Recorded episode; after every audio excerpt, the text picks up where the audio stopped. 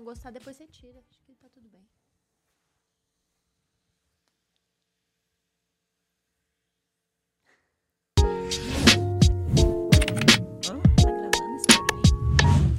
Boa tarde, boa tarde. Não, eu tava esperando o kill do meu irmão, entendeu? Por isso que eu tava olhando pra lá. Porque ele fala a hora que eu vou começar, entendeu?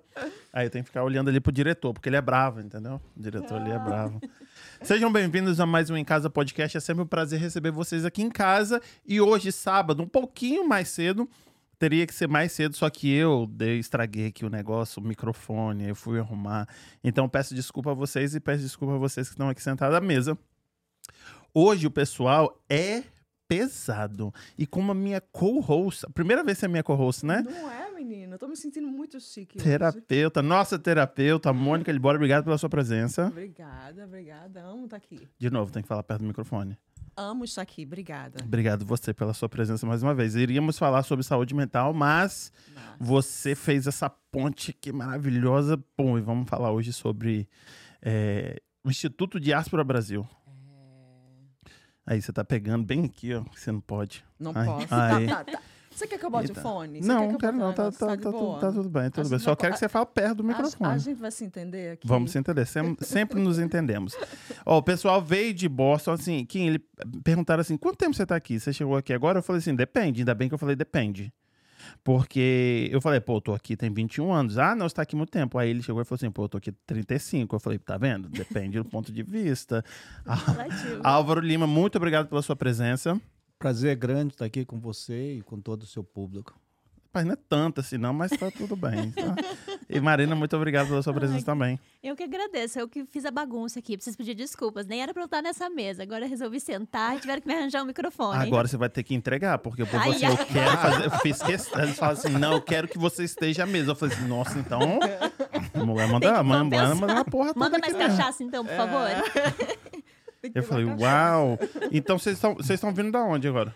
Nós estamos vindo de Boston. É, De vim Boston, né? Uma hora dirigindo aí nesse dia lindo que me lembra minha terra natal, chuvoso e nublado. Lá é sempre assim? É 60% do ano é nublado, cinza e chovendo. Então a única É Santa diferença. Catarina? Curitiba. Curitiba. Cidade modelo, filha. Para, respeita. Modelo de cartão postal, né? Fica só ali na foto mesmo. Aí, ó, a cachaça aí, ó. A cachaça aí, ó. Você pediu, apareceu. sério, tá vendo aí, ó? Mas então um frio não é. Tipo, esse frio aqui não é, não é tão ruim, né? Esse Não. clima não é tão diferente pra você. Não, esse clima pra mim é bem. O clima que eu saí já de Curitiba pra fugir, porque tava. Bem europeia, nojenta ela, hein? Não, eu sou eu e Álvaro, a gente, a gente é do Nordeste. É, Você é de onde, Álvaro? Sou do Maranhão. Eu não gosto de dizer para as pessoas pensam que eu estou esnobando, então eu fico sempre caladinho. Ele é Rapaz, humilde. rapaz, os lençóis maranhenses tá no meu bucket list. É, véi. Que é muito É. bonito. Mas assim, infelizmente, só isso eu conheço, né? Eu não conheço mais nada do Maranhão. Ignorância minha, né? Não, mas a, a questão do Maranhão, acho que não é nem a cidade, não é nem o, o, o, o estado em si, eu acho que a cultura, né? As É. praias são maravilhosas e tal, mas eu acho que o Maranhão, eu acho que quando chegar lá, é a- na minha cabeça, é, é que eu quero ir lá, é a cultura, a comida, né? O Bumba Meu Boi, eu- os, os lençóis maravilhosos, mas eu acho que a cultura maranhão, o Nordeste... O que, que é que come lá que é bom? Tipo, tem que. Vai lá, você tem que comer isso. O que, que é? Arroz de cuchá. Arroz de cuchá. Sabe o que é arroz de cuchá? Não O sei. O que, que é cuchá? que, que é cuchá? Cuchá é você pega um pilão, você bate um camarão seco, você pega uma folha da vinagreira, bate junto, aí você faz uma papa e você come essa papa com arroz e um peixe frito. E o que, que é vinagreira? É uma folha azeda. Gente, olha aí. Uau. Parece indígena. E comida amendoim indígena. também. Bate o amendoim. Batido. Com amendoim? Bate o amendoim no, no pilão, depois a Aham. folha, depois o camarão seco. Parece comida. É, Indígena, as- né? Da Ásia também, Asiática, tipo É, isso. peanut, Ah. é, amendoim, folha. Ou você um pode óleozinho. comer uma, uma peixada no leite de coco, Olha uma aí. peixada no leite de vaca. No leite de vaca, É. cara. Hum, tá bem indiano mesmo esse papo. Tem. Tá bem, tá bem asiático, assim, né? Parece muqueca. Mas não muqueca da, do Espírito Santo. Qual que é melhor, Muqueca, capixaba muqueca, ou- ou a do- mesma da Bahia. A Bahia.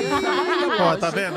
Então é vamos terminar é aqui. convidado. Acabou, porque vem na minha tá casa falar mal da nossa Lógico, moqueca. lógico. Tá bom, eu deixo. Eu Lógico. deixo porque eu, que eu gosto das duas, eu como as duas. Isso, isso. Vamos fazer as palavras. Vamos unificar o Brasil. As O duas no- são boas. O nome do, do arroz, arroz de quixá? cuchá. Arroz de Puxa. cuchá. Agora me, me vê uma coisa. Como foi que você pensou em largar o arroz de cuchá para vir para os Estados Unidos? Como foi isso daí? Para deixar o a mulher arroz... tá mandando mesmo. peraí. Hum. Uma longa viagem. É. Primeiro eu saí. É, é, para vir para os Estados Unidos foi fácil. Aham. Agora, como é que eu deixo o arroz de cuchá para ir para Curitiba? Aí nem Ah. eu, nem eu consigo explicar. Trocas de farpas demorando. aqui. Eu só queria dizer que em Curitiba tem um barreado.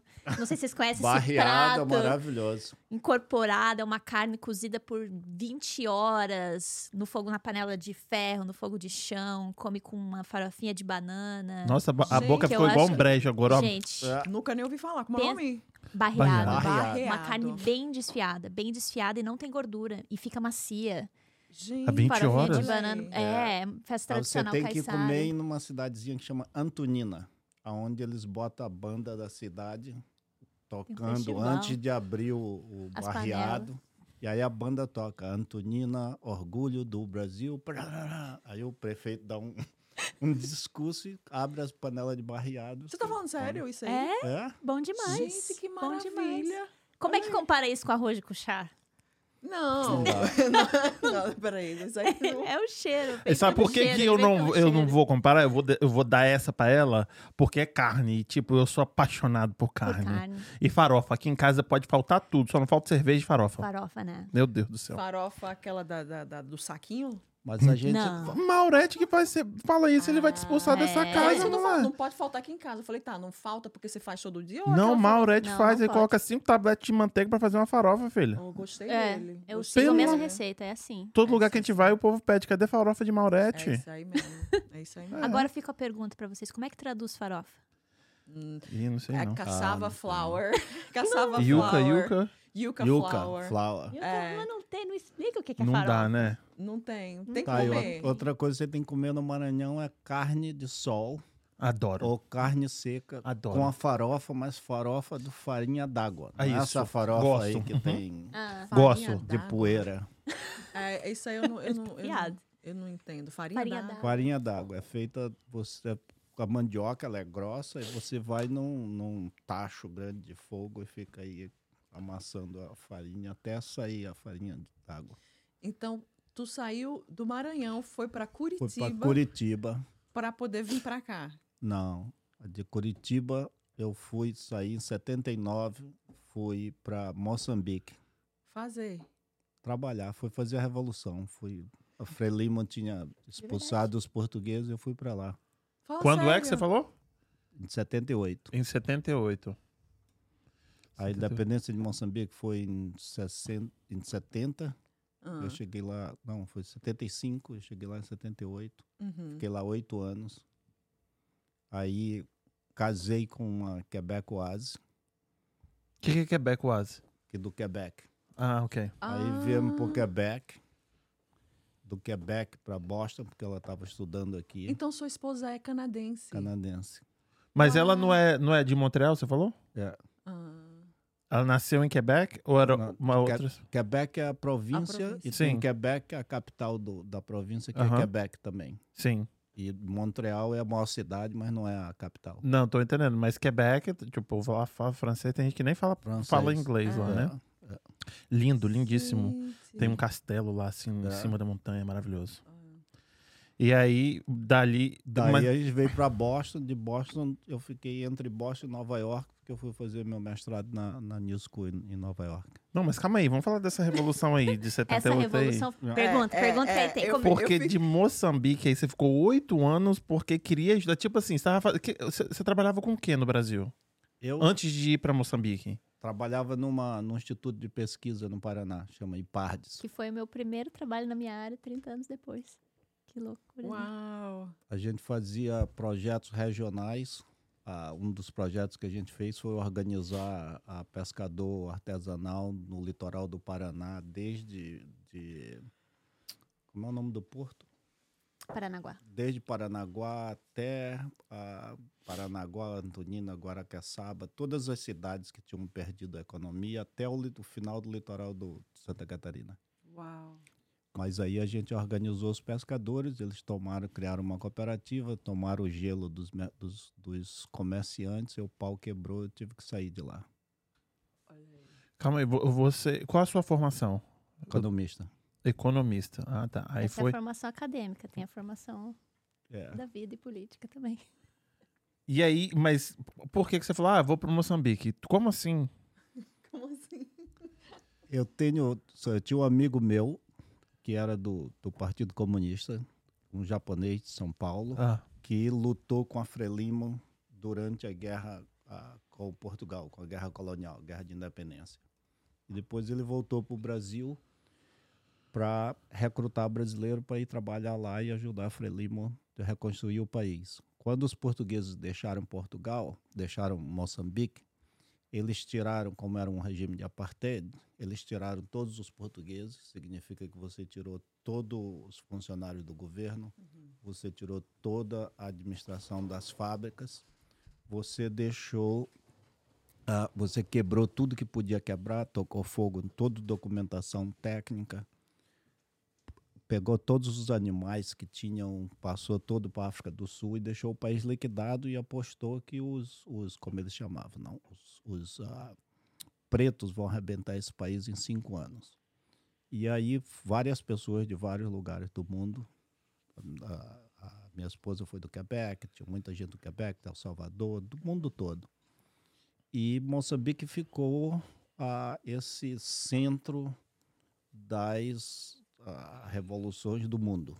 Arafat estava lá, a pessoal da, da, de El Salvador, Nicarágua, e o, o- a África do Sul estava bombardeando a Moçambique, porque tinha campo de treinamento do, do Timor-Leste, e você trabalhava e lutava ao mesmo tempo. Gente. Literalmente. Literalmente, Álvaro. trabalhava e lutava. Porque tinha bomba para todo lado. Tinha, era no meio da guerra, tinha que andar de camburão militar. Mas ah, os portugueses não tomaram de volta. Os pretos Tá lá. destruíram o país ou não? Em cinco anos, como eles falavam. Os americanos destruíram o país com o apoio da, da África do Sul, mas é um país que está independente.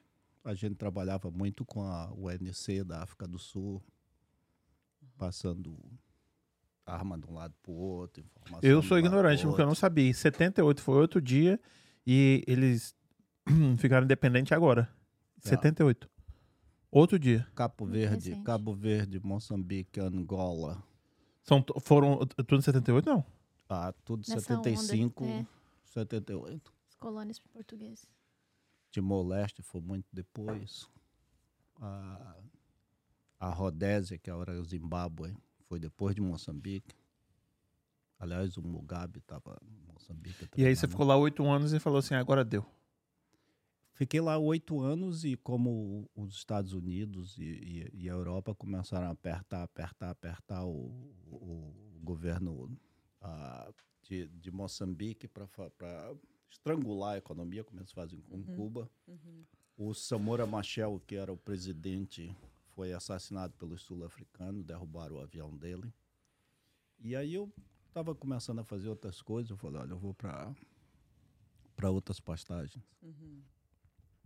E aí veio aqui pra. pra... Aí eu vim aqui, vim aqui de marido.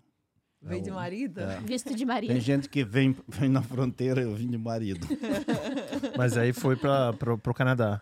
Canadá, E aí do Canadá veio pra cá. Pra ficou cá. Nova York e Boston. Nova York, Boston. Entendi. E isso quanto tempo atrás?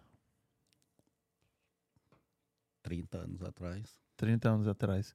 E aí como é que era aqui o landscape aqui pro, pro, pro, pro imigrante, pro brasileiro?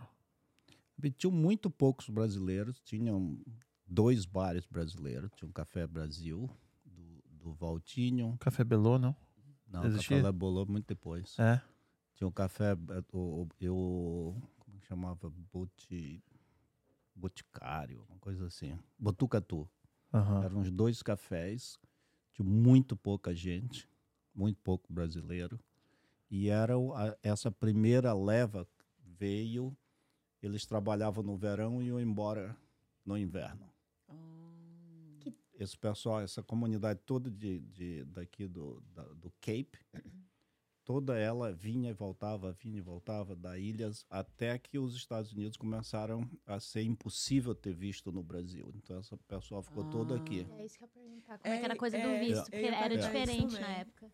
E, e, e er- eram jovens, não? Porque você vinha, e uma, boa parte homem, jovem, você vinha, ganhava dinheiro, ia embora. Uhum. E aí, com a coisa do visto, ah, essa primeira, alguns ficaram aqui. Uhum. Depois, os Estados Unidos forçaram o México a pedir visto para brasileiro. Porque antes, quando eles eram no Brasil, você vinha para o México atravessar a, atravessar a fronteira. Quando você tinha que pedir visto para o México, você também não conseguia entrar no México.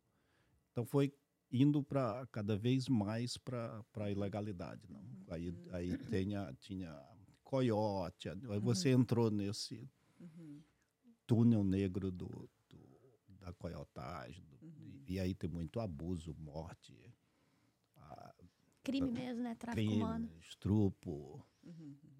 Mas era, era muito. E, é- e era interessante, porque depois você não tinha consulado. A, a, a, Gente, não tinha consulado. não, a cônsul era uma maranhense, Salo Abud, ela tá, mora agora em Nova York, que era cônsul honorária. E não tinha, não tinha, não tinha ninguém para fazer cônsul, para fazer consulado, tinha um pouco de estudante aqui, então, não, pessoal que vinha de turista, mas você queria ficar mais, você fazia aula de inglês, ficava indo nas festas. Mas E não essa- tinha muita gente. Esses que vinham, assim, que faziam esses trabalhos de, de temporada, eram os mineiros já? já, Valadares. A minha ligação daqui com, com Valadares vai para o começo da. vai para a Segunda Guerra Mundial, onde uma empresa daqui ah, explorava uma mina de mica no, em Valadares, que na época era usado para rádio militar de comunicação. Precisava muito. E aí eles traziam alguns brasileiros para cá, foram para lá, os outros traziam pessoas que trabalhavam com eles lá para trabalhar aqui. Quando acabou a guerra, essa, a mina faliu, porque não tinha mais necessidade disso. Mas ficou com essa coisa, porque a, a imaginação de, de Massachusetts é que tem muito dinheiro, que então, os brasileiros que ficaram aqui ficaram ricos. Mas aí você tem... Era o que, o que as pessoas falavam? Os- os É. fica- ah. E foi construindo aí, se- acabou a guerra, acabou essa rota econômica, mas a rota, o fluxo das pessoas continuou, né? É. E, E foi e gosto jovens, porque não você vinha, passava o verão aqui, você voltava para Valadares com muito dinheiro como jovem. É. E aí, então naquela época não precisava de visto para poder entrar e conseguia o social não também. precisava de visto. E o povo ia e voltava assim como? E era De, tranquilo? de turista. Ficava seis meses e voltava. Seis meses, meses, cara. voltava. Mas eu também acho que na fronteira não tinha a mesma Não, não fiscalização que se tem hoje. Mas não tinha muita gente atravessando pela fronteira, porque você vinha como turista Não, eu digo a fronteira mexicana. no aeroporto. Não, Ah, não. imigração. Não. Ah, Podia entrar. imigração. Você deve ouvir histórias aqui de pessoas de antigamente que vi, conseguiu entrar de novo. Uhum. Isso. Depois de ficar o prazo. Isso, Hoje em dia que isso. não pode mais, mas antigamente podia, acontecia. Eles não olhavam assim, não era rígido como é hoje. Também começou a mudar, mudar, mudar, É, mudar, até fluxo, hoje né? que você ah, não se bota a correnta brasileira na fronteira, bota no avião Aí e hoje mesmo, leva de volta para o Brasil. com o Brasil ainda pagando pelo gasolina do avião. E aí, mas pegava social? Era, chegava lá e pegava no, no Social Security Department? Não? Não, não tinha. Carteira. Ah, menino, você trocava a carteira de motorista brasileira pela carteira americana sem nenhum problema. Sério? É. Olha aí. Falava que foi um pouco antes de eu, de eu chegar. Mas eu não sei exatamente. Quando eu cheguei já não podia. É. Não podia pegar a carteira? É, não. E você foi o primeiro da sua família? Viemos meu pai e eu. Aham. Então, E aí, meu irmão chegou, acho que tem seis anos, sete anos atrás. E minha mãe tem um ano e pouco. sim. E você veio para cá, pô, como é que você descobriu? Eu vou para os Estados Unidos. Porque é quebrado, fudido, né? Então eu falei, vou ganhar dinheiro. Novo, 19 anos, eu quero ganhar dinheiro, eu quero Cheio ganhar de dinheiro. energia pra trabalhar. É. Aí eu tava. Eu não odiava inglês, entendeu? Mas eu queria ganhar dinheiro. Aí vim. Mas por que você não foi para Europa? Ah. Não sei, não sei. Falaram, ah, vai para os Estados Unidos. Os Estados Unidos é legal, os Estados Unidos é legal. Ok, fui, vim para os Estados É, Unidos. mas Espírito Santo tem muito ah, capixaba aqui, não? Não Você acha? Eu acho não que acho os números muitos, não. falam que é a segunda maior população. E tá quase É? pau a pau com os é, não, mineiros. tem muito. Capixaba e mineiro. Cê- é que. Pelo menos que Não tem vejo- de dado. Pra mim, o pessoal de, do Goiás, muita Não, gente. Esse é Não. Orlando. Não, Eu quase não conheço o capixaba. Tem não, eu já muito vi capixaba. muito. é. É E eu sério? sempre- eu- Também não. Os dados mostram. De GV, né? É. é. Todo mundo que eu conheço é. A maioria é de, de Valadares e- ou de Goiás, entendeu? Não, lá onde eu trabalho tem uma é, do, que é capixaba. No Grupo Mulher Brasileira também tem uma que é. Eu penso que o restaurante Muqueca é de uma capixaba. Esse é antigo, esse, esse restaurante é antigo. Ah, meus vizinhos. Mas é, é novo para onde? Tem, deve- tem 20 anos. É. Antes só Pra tinha você esse, chegou agora. Botucatu e, e Café, Café Brasil. Mas é que eu acho que pra gente agora, há 20 anos, é muita coisa. Se você considerar que de 2018, né, pra cá, aumentou 55% a comunidade Da, um, Para aí, da para. onde você tá tirando esse É, número? Por aí, por aí. Agora que eu- do Ministério de Relações Exteriores. Esse- aumentou 55% esse valor? Aham. Hum. Número de brasileiros vindo pra cá. 2018? Da De crise. cinco anos pra cá? É. Quatro anos pra cá? É, do golpe. Foi 18 o golpe? Foi no ano do golpe, 18. do Temer. Adorei, ela falou golpe. Lógico. Ah, e, aí, Isso vai com a história do Brasil, né? E vai aí veio a. Então, pra- aumentou 50%. Aumentou ah, 55%. pode falar. Então, se de 18 pra cá aumentou mais da metade, 10 anos pra trás já é muito tempo, né? Essa Verdade. comunidade grande que a gente tem aqui agora tem 5 anos. Então, Então, vocês que 20 anos estão. Vocês que estão ah, nesse meio, veio a pessoa. Como como é que eu. Ai, como é que eu esqueci o nome dela? Tem que olhar na minha parede ali. Eu vou lembrar o nome dela, perdão. A Ju. Juliana. Ela é de Worcester. E ela falou que por três semanas consecutivas, ela trabalha na prefeitura de Worcester. Ela falou que por três semanas consecutivas chegaram 500 brasileiros. Uhum. Gente. Cada semana. E esses é o que vem de- da fronteira, né? Eu acredito que sim. Que Como ela falou que é, tipo, eu trabalho na prefeitura, então o povo vai lá pedir ajuda. Por isso que ela Uhum. tem esse dado. Hum. Três semanas consecutivas chegaram 500 brasileiros, 1.500 brasileiros. Você vai nas igrejas, todas, todo domingo chega gente. É mesmo. E aí, quando é que você começou a se envolver com, com a comunidade? Que aí você falou assim: ah, não, já fiz lá em Moçambique, já fiz meu trabalho, agora eu vou para Quebec, vou comer meu. Como é que é? Poutine. Rotina. Eu vou comer meu poutine aqui, vou descansar, vou falar mais francês, vou aprimorar meu francês. Aí, não, vou para Boston e vou para Nova York. O que, que, que você vai fazer aqui? Bom, minha, minha esposa era, era a, estudar, fazendo o doutorado dela numa universidade aqui em Boston, Aham. na Brandeis. Aí Ok. eu vim como marido, Ela é economista também? na ela é antropóloga, antropóloga. Antropóloga, tá. E aí eu fiquei do- um mês de marido, já não tinha mais nada para fazer. Eu falei, olha, eu, só? eu vou aprender inglês. Esses homens.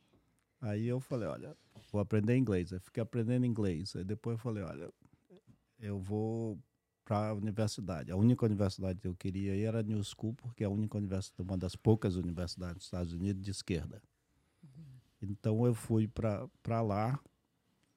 Meu primeiro trabalho em Nova York foi, eu fiquei, eu, uma das coisas que foi uma experiência para mim muito bonita em Nova York é que eu nasci numa família de esquerda que e na minha geração é a geração que ainda pegou a euforia da revolução cubana, Che Guevara, muita gente da minha geração, inclusive eu tenho barba por causa da, dos barbudos de Cuba, Mercedes Sosa, Pablo Neruda, sua América Latina estava viva na, na cabeça da gente. Uhum.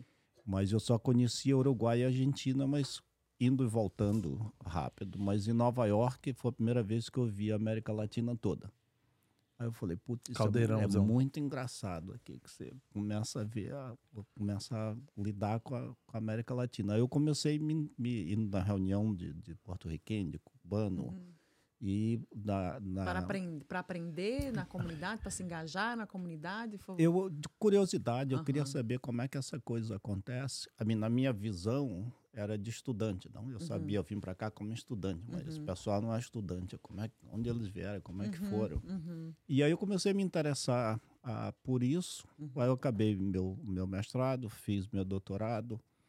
Aí, Em economia. em economia, um acidente co- aconteceu. Eu tava, fiz todo o doutorado e comecei a escrever minha tese, mas eu estava em casa aqui um dia, de onde eu moro, num bairro de Boston, Jamaica Plain, tem um jornalzinho, eu abri o jornal, aí tinha uma, uma, uma, uma proposta de trabalho para um economista para trabalhar com desenvolvimento econômico. Eu fiquei, pô, isso aqui eu estou na besta, na barriga da besta capitalista e tem desenvolvimento econômico. Eu pensei que essa coisa era América Latina, África. Aí eu falei, pô, eu vou fazer entrevista para ver o que, que é isso. E aí eles disseram, olha, se você quiser, o, o trabalho é seu. Aí eu comecei a trabalhar nessa, nessa organização, é uma organização de desenvolvimento de bairro, Aham. num bairro que a maioria é, é afro-americana e latina, na maior parte dividida entre dominicano e Onde em. Jamaica Plain? Plain? É. Aham. E aí fiquei trabalhando nessa, nessa organização e aí me, me meti mais nessa coisa da, de desenvolvimento econômico ah, com comunidades imigrantes, com comunidades negras. Depois eu fui trabalhar com o Michael Porter, que é um professor da Harvard, que resolveu criar uma organização nacional para trabalhar nessas, nesses bairros de baixa renda, mas com uma perspectiva de que até então a visão desses ba de bairros de baixa renda é, era, era de déficit, não? Tem pobreza, tem droga, tem isso, tem aquilo. E a visão deles, olha, se você pega a, a parte do emprego, a maior parte da população é empregada. Os empregados são muito pequenos, é maior do que a média, mas é pequeno. Se você pega a parte de educação, a educação é baixa, mas a educação média é de, de, de é média, não. Então a gente desenvolveu um trabalho nos bairros, eu trabalhei, no, eu, eu fiquei como o, o diretor do, do escritório de Boston e como a, a diretor de pesquisa da, da organização nacional, eu trabalhei em qualquer cidade que você imagina tem problemas, eu trabalhei. Miami, Detroit, Você é especialista Baltimore, É. Especialista em quê? em pobreza, em É, é Nova York. Ah, eu fiquei lá um, um tempo todo. Eu fiquei cinco anos, mas como eu tava, como eu tava, tinha um- o office, Detroit, é, Detroit parece que é pesadinho lá. É, É. difícil, né? é, continua difícil. Todas essas cidades, ah, no- nos anos 50, quando foi a suburbanização, todo mundo, todos os brancos saíram das cidades. E essas cidades, ah, Nova York, Boston, Chicago, Detroit, São Francisco, todas elas, ah, ah, de- você deixou para trás a população negra, que é pobre, e a população imigrante que é chegando. E Detroit ainda está tentando sair desse ciclo. Boston até. Compra casa baratinho lá, hein? É. Ah, Pô, eles estão derrubando casa porque não tem Não tem gente para comprar. É. Em Detroit? Uau. Mas deixa eu te perguntar, não tem nada a ver aqui não, mas aí você falou, ah, eu queria na faculdade, uma das poucas faculdades, ou única faculdade nos Estados Unidos que é de esquerda, mas o, o- o imaginário popular é que as faculdades geralmente são de esquerda, não? Que fica Aqui? doutrinando o pessoal, não aqui. É. Aqui? E no- aqui no Brasil, não? Não. Tô vivendo essa experiência agora. Hum. Eu entrei para fazer um curso da área de assessoria, assim, que eu trabalho aqui, assessoria de projetos, eles chamam de organizing. E eu tô, tô trabalhando aqui faz pouco tempo e precisava de um lugar para ir, para estudar, para debater, assim. Tava precisando, achei esse curso, fiz, fiz o teste lá, passei, consegui uma bolsa na Universidade de Harvard. Aí dá uma aula, dá duas aulas e o negócio não muda a conversa, não entra num ponto mais crítico que normalmente está no guarda-chuva da esquerda, né? Aí fui conversar com o Álvaro, com outros amigos que já estudaram aqui mais tempo. Falei, cara, não tá no programa os autores que eu conheço, os livros que a gente acha que a gente tem que discutir. Os caras não entram no centro do problema, eles só vão resolvendo ali na borda, na borda, na borda. Cadê? Eles- é isso aí. Bem-vindo a Harvard. o negócio aqui é assim mesmo. você- Ah, eu não sabia disso daí, não. um amigo até falou: Você não sabe para onde você estava se inscrevendo quando você foi fazer o curso? Falei: Uau, não sabia. Porque eu, mesmo já tendo trajetória universitária, já fiz mestrado, também tinha essa ideia: Não, tô indo para a universidade. Vai ter, nem que ia ser um Pensamento espaço de esquerda, mas que crítico. ia ter espaço amplo. Aham. Que você ia ter pensamento de todas as vertentes. Uhum. Mas não tem. Pelo, não tem. Nem, nem tocam nos autores, a metodologia é diferente, não mostram que existem outras metodologias, é só aquela para lidar com, com esses problemas. Bem limitado. Fiquei estou chocada ainda. A mim você tem departamentos em, em algumas universidades que se salvam. Só Harvard, por exemplo, eles têm um, eles, eles têm um, eles têm uma unidade na Harvard que é como eles têm dinheiro, eles contratam todas as pessoas que estão malucos da, da época, que estão fazendo coisas que não encaixam no departamento, mas eles ficam fora do departamento para não contaminar o departamento. O departamento ensina, se, departamento de economia de Harvard, eles vão te ensinar a economia neoclássica, o feijãozinho com arroz ali, tudo. Uhum. Você, ah, você pensa que o mundo é. Não, se você tem número, você consegue entender. Aham. ah, não existe política na economia, a economia é uma ciência exata. Não existe Você- interesse, não existe interesse, disputa, interesse, conflito. não existe classe, não existe nada disso. É, só uma questão de, de demanda e oferta. E aí você fica nessa coisa, como é a maior parte do, dos departamentos de economia de- do- das universidades desse país, com exceção da, da New School, que hoje já está muito mais perto disso do Uhum. que quando Mas aí, e é- então no Brasil você acha melhor? Tipo, economia, estudar economia no Brasil é uma coisa mais complexa do que aqui, que só vai pelo. a- as universidades federais, sim. Por exemplo, o, a Universidade do- o- Economia em Chicago é muito é famosa. a né? pior, a pior do, do universo. Sim, mas Na é a mais famosa também, é, não é? Mas ela é mais bem famosa porque você sai de lá e arranja emprego no, no World Bank, no MF. Você dá o golpe no Chile, manda eles para lá como economista. Ah, Inclusive como o nosso querido Paulo Guedes, Uhum. que aprendeu na Universidade de Ai, ele é de. Chicago e estagiou no Chile do Pinochet. E olha o que ele fez com o Brasil. Olha, ele copiou o modelo da... Ele fez Escola de Chicago Chile. na veia. É isso aí. Escola de Chicago na prática. Entendi. Os entendi. Chicago Boys da ditadura do Brasil, o Roberto Campos veio de Chicago. O neto dele agora está no, no Banco Central, dizendo que não, não pode descer a taxa de juro, porque blá, blá, blá. Então no Brasil é, é mais complexo. Eu tenho- uma, uma visão mais, mais ah, ah, macro. Ah, e a política entra na universidade brasileira porque você não pode evitar.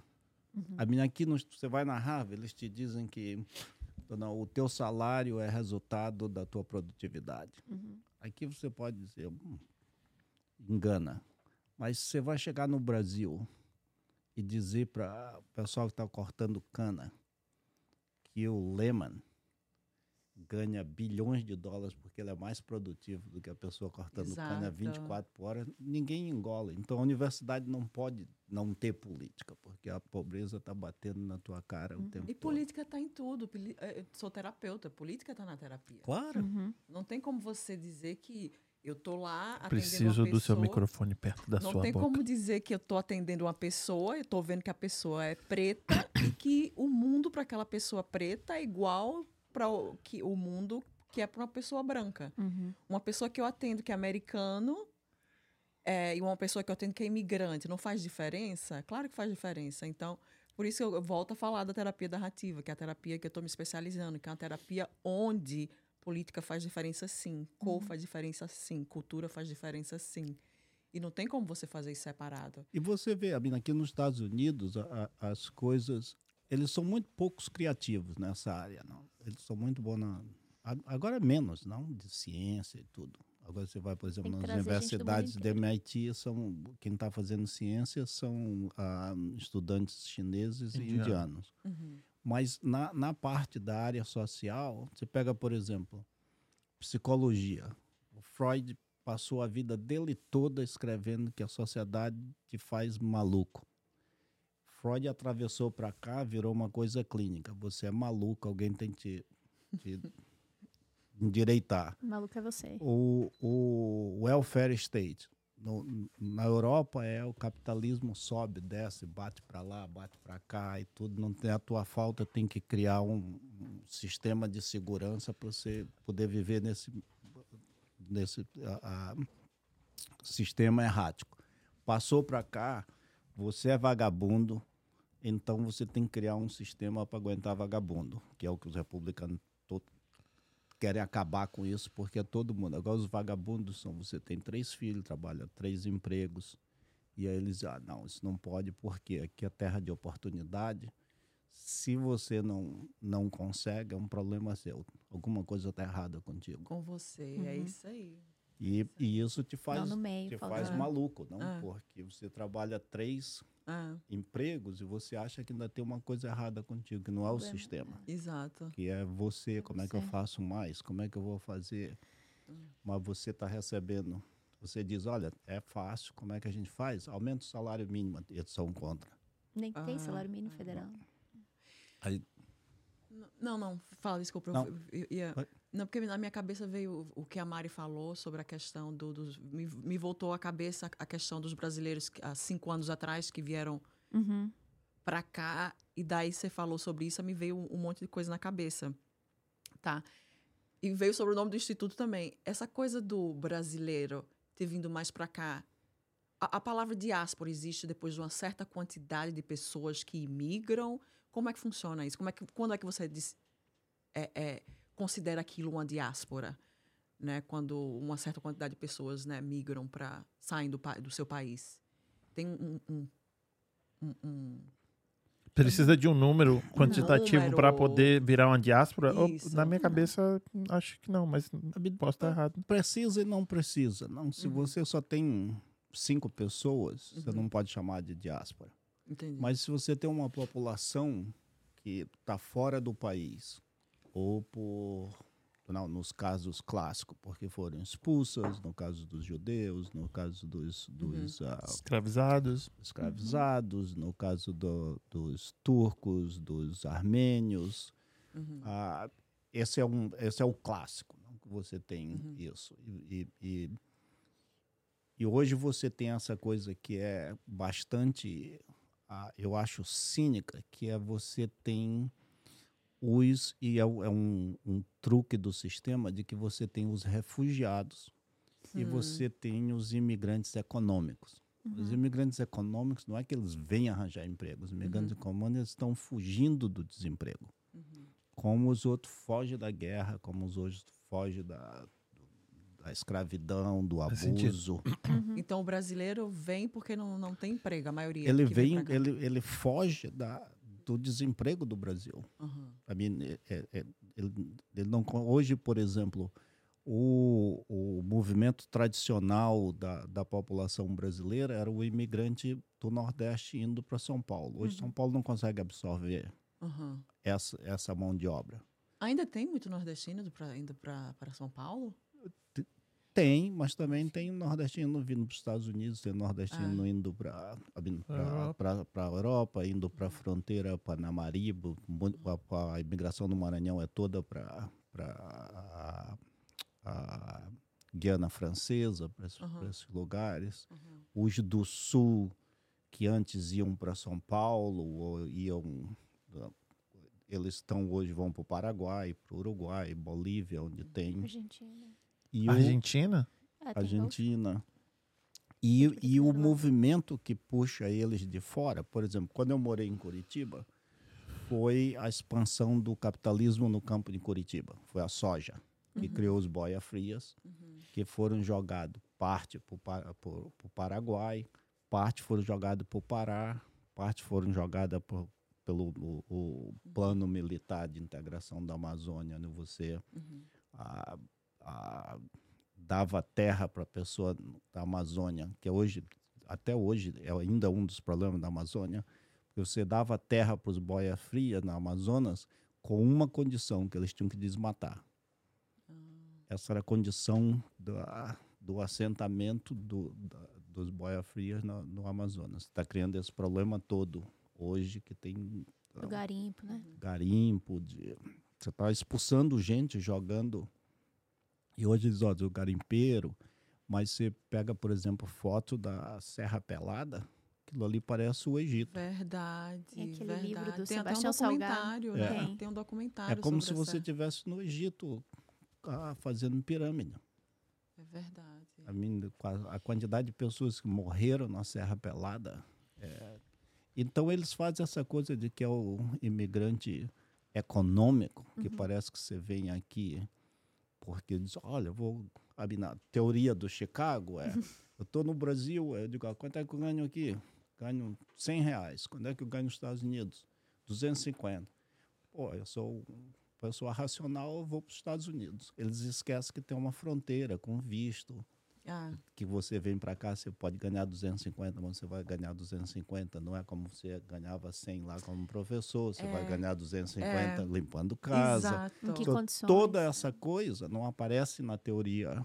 E que tem uma vida, E, né? e toda essa coisa cria trauma psicológico, É eu ia problema social, Isso tudo agora. isso. Porque a pessoa Uhum. você vê, por exemplo, tem vários livros sobre brasileiros ah, nos Estados Unidos, onde as fotos só tem dois tipos de fotos. Ou ele está fazendo pose na frente de um carro, Ah. que provavelmente não é dele, porque tem lot- um monte de Jaguar e Mercedes que ele manda para casa, As ou ele está fazendo churrasco na backyard, que provavelmente não é a backyard. E se é desse, Exato. todo mundo que está lá não tem backyard.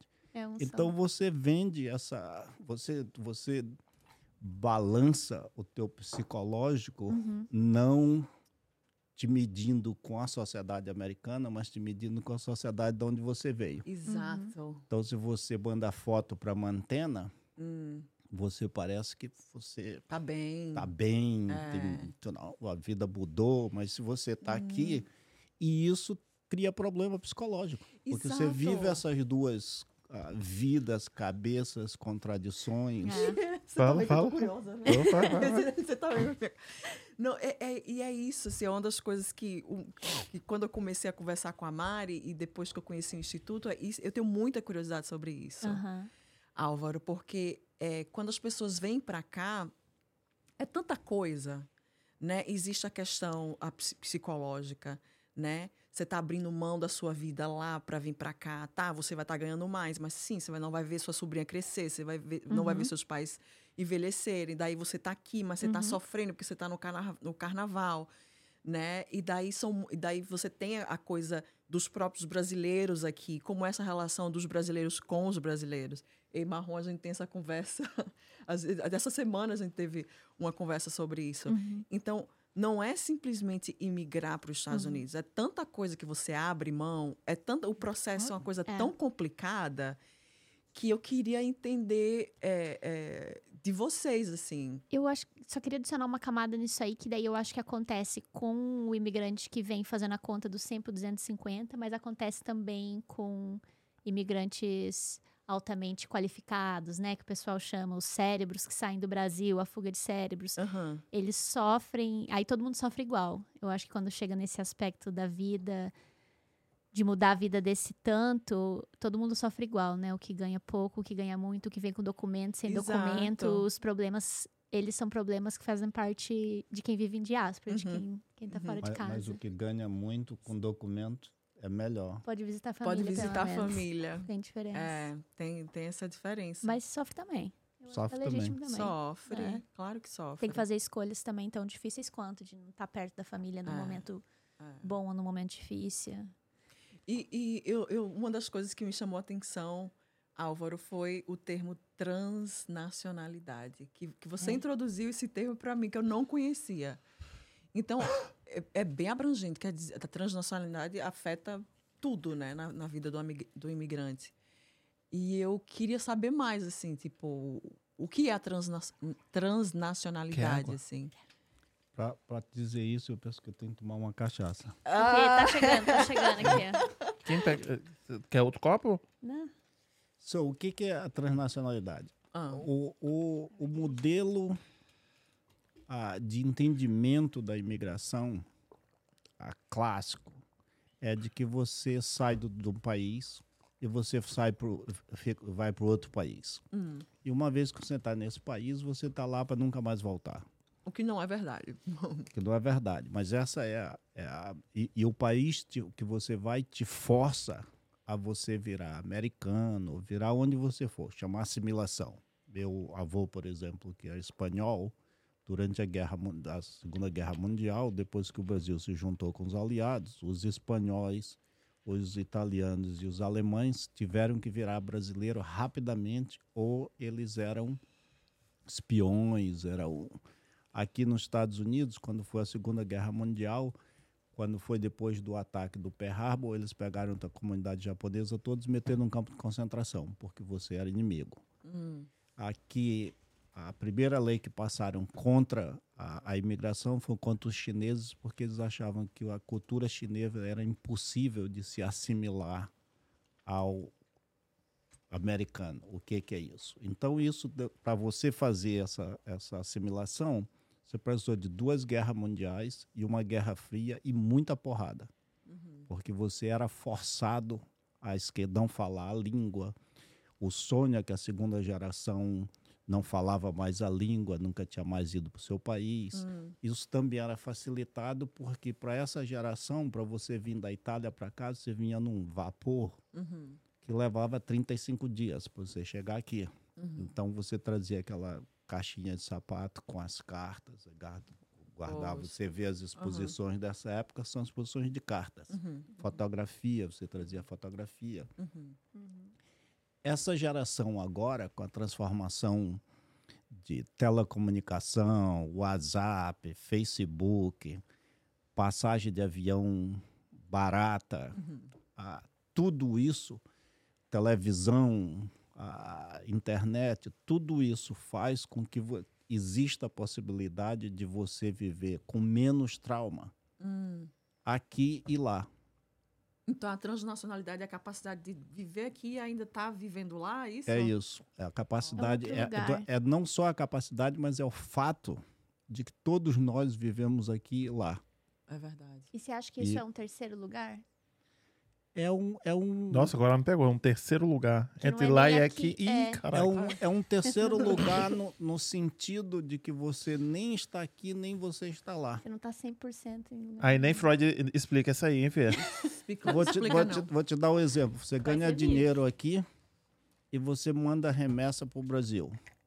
Sua tua vida econômica está aqui e lá. Exato. E ao mesmo tempo nem está aqui nem lá. Exatamente. É, pra mim isso é Ah, você você ah, tá aqui, mas você liga a televisão ou vai na internet para ver o jogo do de Brasil. futebol do Brasil, ou você torce pelo time do Brasil, você liga para o carnaval, Você Ah, toma é- cachaça do é. Brasil. cachaça do Brasil. E, e isso isso exige que as políticas sejam transnacionais.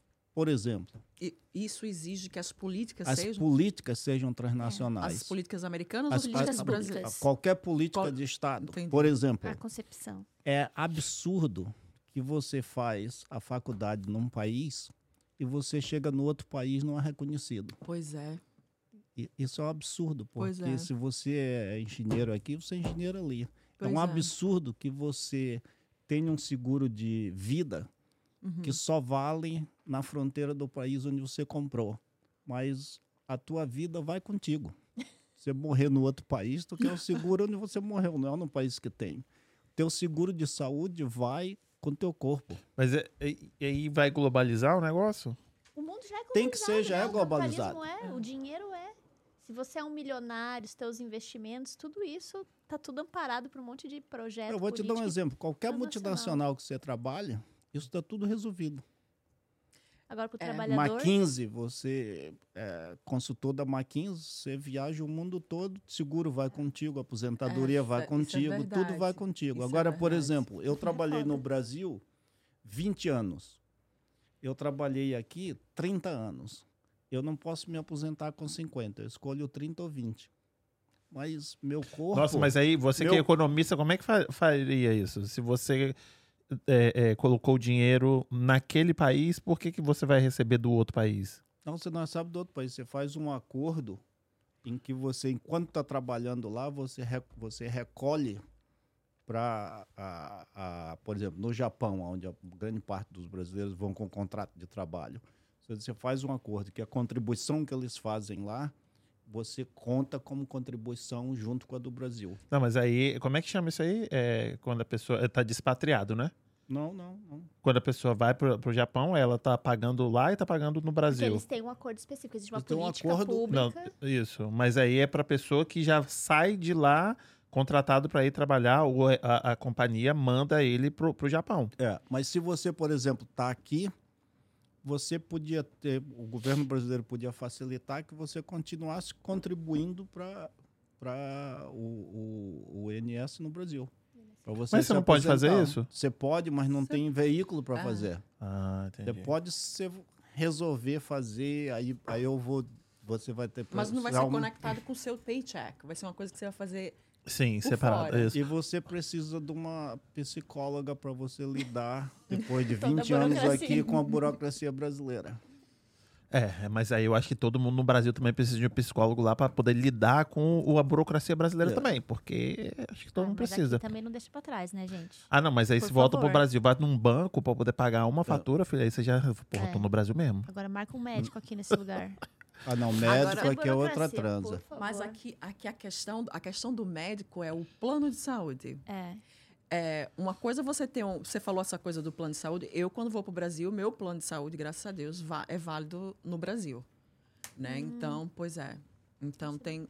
Pois é. Tem, Mas veja, por exemplo, se você disser, como é que você. Qual é uma, uma das soluções para você ah, fazer assistência aos brasileiros aqui? Pelo menos fazer um check-up anual. É pelo Mass Health primeiro, né? Não, mas você poderia dizer, olha, quando você vem do Brasil para cá, a gente vai criar um, um, um seguro, que você bota uma televisão dessa aqui e você continua tendo o teu, teu médico lá e ele te atende pela televisão. Nossa, Álvaro, Às vezes agora você, sei. agora você foi muito pra frente. Mas- mas, mas a gente não tá conseguindo nem um rádio no Brasil, agora você por quê? Uma Mas- internet assim? Mas hoje, hoje você vai, vai, por exemplo, qualquer hospital nos Estados Unidos e pergunta que você tem um psicólogo, eles vão te dizer sim, tem um, mas você vai esperar oito meses, mas está aqui uma lista de psicólogos que pode te atender na web. E todos eles estão fazendo. Eu não vejo o meu médico desde 2019. Uhum. Eu falo com ele na. na eles já não te tocam mesmo. É, já não não, te não interessa, só, só perde tempo e gasolina para ir lá, porque a enfermeira tira o. o Mas aí, pressão, ó, o a gente já tá indo pra, enveredando pra outro lugar. Tipo, tem muita gente que fica depressivo porque não vê o médico. Que quer que o médico, né, palpe, que veja, né? Essa, ah, só a- pela Essa internet, cultura. uma coisa muito fria. Mas as a não maioria gostam. não, vê ninguém. Mas o médico É. daqui. Gente, a medicina daqui é completamente diferente do Brasil. É. Aí a gente volta no, no transnacionalismo, né? Assim, que a gente quer o médico brasileiro, a manicure brasileira, a depilação brasileira, mas a gente mora Tudo aqui. aqui, né? É. Não, mas a manicure vai ser essa ou... a depilação transnacional. Mas é, eu, eu, pre- eu prefiro, eu como brasileira, eu gosto do serviço brasileiro. Sim. Né? E- Eu gosto do médico brasileiro, eu gosto do profissional brasileiro. Né? Apesar de existir, gente, eu quero falar muito nesse assunto hoje, cara, eu quero muito falar nesse assunto. Apesar de existir essa diferença enorme dentro da comunidade brasileira, né? de como as pessoas se, se, se relacionam dentro da comunidade, Uhum. como elas se dão bem ou não, como é, que, como é o preconceito dentro da... da, da... Uhum. Sim, eu estou mudando de assunto, mas isso é uma coisa que eu quero, que eu quero voltar. Nós podemos fazer outro, só pra falar disso. Pô, tá, vamos voltar pro diáspora aqui. É muito assunto. Deu mais de uma hora já. Que a gente falou ia dar uma hora e meia. E a gente Tá. não chegou nem no diáspora, nem chegou no instituto ainda. Nem, nem Vamos, apresentamos vamos. o Instituto. Vamos, vamos. E aí, quando, quando é que, que você falou assim, vou fazer, vou fazer um instituto? é, Quando, quê, como né? que foi criado? Por quê? Ba- Muito, muito organicamente, porque ah, como eu faço pesquisa com os brasileiros, e como eu trabalho na prefeitura de Boston, e antes eu trabalhava nessa, nessa, ah, ah, nessa da empresa De Harvard. de, de desenvolvimento econômico com imigrantes, uma das coisas, me- isso me aproximou muito da comunidade brasileira, porque eu falei, pô, tem, tem que ter brasileiro aqui. Aí foi, quando a minha curiosidade aumentou, a comunidade brasileira também aumentou. Então você via brasileiro andando no, no metrô e tudo. Aí você diz, ah, você é brasileiro? Sim, sim, sou brasileiro. O que você está fazendo aqui? Estou estudando. Não parecia porque eles estavam muita tinta Muita tinta, né? na, na, na, na calça e na camisa. E você diz, olha, É uma você- educação diferenciada. Um curso bem especializado. É. você está Mãos, pintando. mãos na O obra. meu era assim, fedendo café do Dunkin' Donuts. Visto de estudante. Sou estudante. O que você faz de estudante? Então, na época, era essa coisa. Por causa do visto, você- todo mundo era estudante. Estou estudando, estou estudando. E, e aí eu comecei a fazer pesquisa. Para mim, virou também uma coisa importante, que é trabalhando na, nessa, nessa organização do Michael Porter, depois trabalhando na prefeitura. Para mim, para trabalhar com imigrante, é mais fácil eu trabalhar com os brasileiros, Hum. porque eu consigo entender a cultura, quanto que é diferente. Ah, eu consigo falar com eles e, e- e- e tentar criar uma pesquisa que tenha a ver com eles, que depois eu digo, olha, esse é o modelo para essa comunidade. Se quiser fazer com outro, você tem que fazer a mesma coisa que eu fiz. Você não pode fazer do computador, não vai dar certo. Porque esse, esse animal aqui é diferente daquele. Você vai fazer pesquisa com, com haitiano, é todo É diferente. uma outra cultura, então você tem que. É outra né? cultura e, e os haitianos estão ligados direto com, com o Haiti. Eles são mais transnacional do que a gente. Agora, quando começou a Covid, tinha uma mulher no, no Haiti que tinha um, um programa que ela receitava Covid, rezas, isso, aquilo para Covid de lá. Foi um Fala terror para você sério?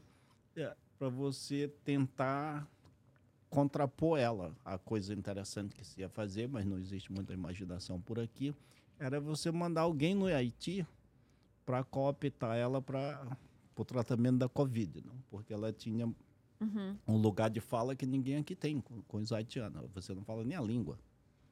Então, ao invés de neutralizar ela, uma política transnacional seria ir lá e conversar com ela e É. mostrar: olha, eles estão nos Estados Unidos, esse público que você está conversando está nos Estados Unidos, nos Estados Unidos o protocolo é esse. Dá para você ajudar a gente Mas não a explicar para eles o protocolo de lá? Não existe essa entendi. noção. Você pensa, eu sempre digo isso, e tristemente ela morreu dois, três dias atrás, a Rita Lee. Rita Lee Ela morreu? Morreu. Não sabia, não. Gente! É. Como é que eu não Ela vi já- isso, gente? Também Na internet, no, no, no Instagram. Olha o Álvaro, super Olha a fake engajado. news, E ele tá hein? fora do Instagram, tá Você que tá Álvaro, olha a fake news, hein? Pode ser fake news, eu não Ela sei. tava doente. Ela né? tinha, Ela- tava com câncer do já no pulmão. há anos. Cadê É. o, cadê o É. diretor? Vai conf- confirmar. Tem um Morreu chat- mesmo quem? É fato ou fake? Venério, fato venério. Não diz Paulinho Gogó, diz fato venério. Ah, é três dias atrás ela faleceu. Yeah, só- então, eu sempre digo para as pessoas, olha, a, a Rita Lee tem essa música, diz que a brasileira não é só bunda. Uhum. Devia ter uma música que o imigrante não é só músculo. Porque o imigrante tem cabeça, faz cultura, faz tudo isso. E isso complica. Podcast. porque você quer, você acha que as pessoas não têm cultura. Por exemplo, se você vai, se você está morando em Moçambique, você vai no, no- na área rural, a- as pessoas têm uma ideologia de como que as, as doenças se transmitem que são totalmente diferentes do, do, do, do Ocidente. Eles acham que tem alguns espíritos que fazem a doença se, se transmitir eles acham que ah, dona, se, se você é, é uma mulher e está menstruada, você não pode ir na, na roça Ah, Só tomar banho tem- de rio. tomar banho de rio. Tem tudo isso. Se é nordestino, você entende isso. Uhum. Porque É, a gente tem. é. Eu, eu cresci tomando chá de pau roxo para não ter câncer. Ah. E, e, e isso não entra aqui. Então, como é que você lida com alguém que toma pau roxo para não ter câncer? Nem Como é sei que é? o que eu tomo hoje. Morreu? Morreu não. Morreu Entendi. não, Álvaro. Álvaro tá. Eu, eu Isso li. não- Isso aí, são Isso. corte. Álvaro mata Rita ali num podcast Ao nos vivo. Estados Unidos. Certeza, eu li, cara. Ela tava doente. Não, eu li, a Rita Foi pro li. hospital. Não, Ela eu te- li. O povo coloca aí, né, pra fazer um, um negócio, uns memes. Uau. Mas- Então, se não morreu, ótimo. longa ainda, vida, ainda Nathalie. temos ela por um bom tempo. Falei, gente, como é que não tá estourado em tudo quanto é lugar? Todo mundo fala. Mas enfim, e aí, você, quando que você criou? Tem quanto tempo já? Quantos anos? Tem, ah, é muito recente, mas antes a gente tinha um, um- um- não era Foi um boato. Instituto. Foi boato. O filho dela teve É? que ir realmente na mídia, porque realmente estava saindo que ela Tá tinha falecido. Fake, fake. Então, é. Alvo- Fake o Álvaro está fazendo uma, uma fofoca transnacional. Transnacional. É a fake news transnacional. Deixa. É assim que eles Mas operam. antes a gente tinha essa organização chamava Digaí, que fazia muito trabalho junto da comunidade brasileira, com a parte cultural, com a parte intelectual, muito perto do que hoje a gente faz com o Instituto. A gente lançou vários livros, fez várias pesquisas, e mas muito ah, desorganizado. Eu tenho uma, uma doença que chama ADD, não? Como que chama É. em português? É, TDAH, déficit de atenção e de ADHD. É, Você tem ADHD? eu tenho déficit de atenção De- total. É. Então eu nunca posso estar fazendo a mesma coisa. Então a coisa foi crescendo. Ah. E aí eu conheci a Mariana, ela botou tudo nos eixos. Falou, "Ó, a gente tem que criar um instituto. o instituto tem que ser organizado. Tá, então. o website tem essas barras aqui todas das coisas. E aí criamos um instituto. Hoje é mais fácil achar as coisas do que antes, porque Tava tudo na cabeça. estava tudo na minha E cabeça. qual é a intenção do Instituto? Assim, qual- o, o- o- o- o Instituto vai ajudar o, o brasileiro imigrante? Vai... Eu queria perguntar isso pra Mariana. Ah, então Oh. pergunta aí para Mariana. Pode ir. Tá, eu acho que o Instituto vai fazer várias coisas, assim. É, ajudar a pensar o que é imigração. Acho que é fazer isso que a gente está fazendo aqui, tendo uma conversa para a gente criar né, essa identidade, esse entendimento. Imaginar possibilidades também, que é isso que a gente está falando, né, políticas transnacionais. Então, o Instituto vai fazer isso, vai criar espaço de encontro, de conversa, principalmente entre a comunidade, Uhum. a gente, a gente é imigrante, então é a gente que trabalha com pesquisa e é imigrante pensando sobre essa trajetória Uhum. e de uma forma criativa tentar achar soluções para esses problemas que a gente vive, né? E essas soluções elas vêm através do Estado, vêm também de muita auto-organização, as organizações sociais que estão por aí ajudando a comunidade, não só aqui nos Estados Unidos, mas em vários países. Então a gente quer dar um, dar um suporte para as organizações sociais, mas principalmente estamos mirando em no que, que a gente pode construir de alternativa política baseada nessa nossa experiência e em dados científicos, né? Em pesquisa, em análise comparada do que, que pode funcionar para tornar a vida de todo mundo do- e dos países que a gente está e dos, do, do Brasil, do país que a gente veio, melhor. E Essa esse- é a missão. Ah, desculpa. Pode falar. E essa, essa coisa que você falou, ah, tentar fazer a vida do imigrante melhor. Então, isso seria uma coisa que o governo do Brasil e o governo americano tar- teriam que fazer essa parceria que o Álvaro Uhum. mencionou, tipo, ó, Uhum. o governo dos Estados Unidos e do Brasil vão se juntar para poder, sei Sim. lá, criar mais, I don't know, a possibilidade de, de brasileiro Uhum. conseguir a carteira de motorista, facilitar isso. Eu não sei Uhum, como, como é documentos, cursos, Isso. são tantas coisas, né? porque como você falou, eu ainda estou enganchado com isso na minha cabeça. Cinco anos atrás, mais 50% dos brasileiros que tem hoje chegaram a... Uhum, E Aumentou. emprego? E onde essas pessoas moram? Tá, tá, as pessoas estão passando necessidade? Eu sei algumas das Uhum. respostas, mas assim, os vocês têm algum dado sobre isso? Sobre Uhum. Que essa galera tá, tá passando? Uhum. É, o que eu acho que isso é uma coisa que falta, né, Álvaro? Que a gente quer tentar fazer, criar um espaço de encontro entre as organizações sociais, porque quem sabe disso não é nem o consulado, às vezes, mas são essas organizações que estão na base aí, que estão atendendo a comunidade, esses brasileiros que estão trabalhando numa prefeitura aqui, numa prefeitura ali. E a gente começou a ver e se conhecer no bar, se conhecer na igreja, fazer esses contatos e ver, ah, eu também recebo, também trabalho com brasileiro lá, você também, e não tem um espaço É onde a gente pode fazer o que eles chamam de network, onde a gente possa trocar experiência, onde a gente possa criar uma rede de solidariedade e uma rede de inovação científica e de política. Então, acho que o Instituto quer trabalhar com esses grupos também. Assim, a gente está tentando. Um dos nossos sonhos. O Instituto não não está só aqui nos Estados Unidos, né? A gente tem pessoas em outros países também. É, mas acho que um dos nossos sonhos é fazer um encontro, por exemplo, com todas essas organizações, grupos, pessoas, você que está aqui, que está escutando um monte de história, que conhece da comunidade, para a gente conversar e ver quais são esses problemas e o que, que a gente pode oferecer de sugestão de política pública para todos os governos que estão envolvidos aí nesse jogo, né? E, e também fazer, eu penso que, que a, você tem soluções individuais que a gente tem muito, muito pouca capacidade de impactar. So, a gente não tem emprego, Uhum, uhum. a gente não tem Já volto. bolsa básica, essas coisas. Mas e tem várias organizações ah, brasileiras, sociais, várias igrejas que fazem esse trabalho. A gente espera, como voluntários, contribuir para isso. Mas todas essas, todos esses problemas, eles estão imbricados na política. Não existe solução ah, da comunidade que não seja mudança da política. Por exemplo, parte da miséria dos brasileiros aqui Uhum. é que não existe uma reforma migratória. É impossível para você, é impossível para o imigrante que está indocumentado a ter uma vida decente e provavelmente corre um, não provavelmente, eles correm um risco enorme de que eles vão envelhecer na pobreza, porque eles não têm nenhum seguro de saúde. Hoje todo mundo se vira, mas a não ser que você mude a, a política, é impossível você como comunidade ah, ter um desastre, ter um desastre que está acontecendo quando eu escrevi o livro sobre os brasileiros nos Estados Unidos, eu ah, eu falo- quando me perguntaram por que eu escrevi o livro, tipo, que uma preocupação que eu tenho é que hoje a comunidade brasileira está ficando velha Isso. e está ficando nova.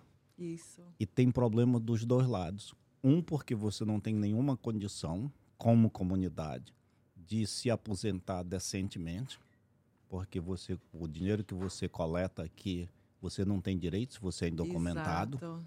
So, Você, até te- tem o você Social Security, né? Você está depositando, mas você não tem como sacar. não tem como você não tem- sacar. Ou você não usa o social verdadeiro. Não tem você como não- sacar, você não tem você direito. não tem no Brasil deixou de coletar no Brasil, só você está aí nesse limbo transnacional, não? Você vai morrer miserável aqui ou lá. Uhum. É.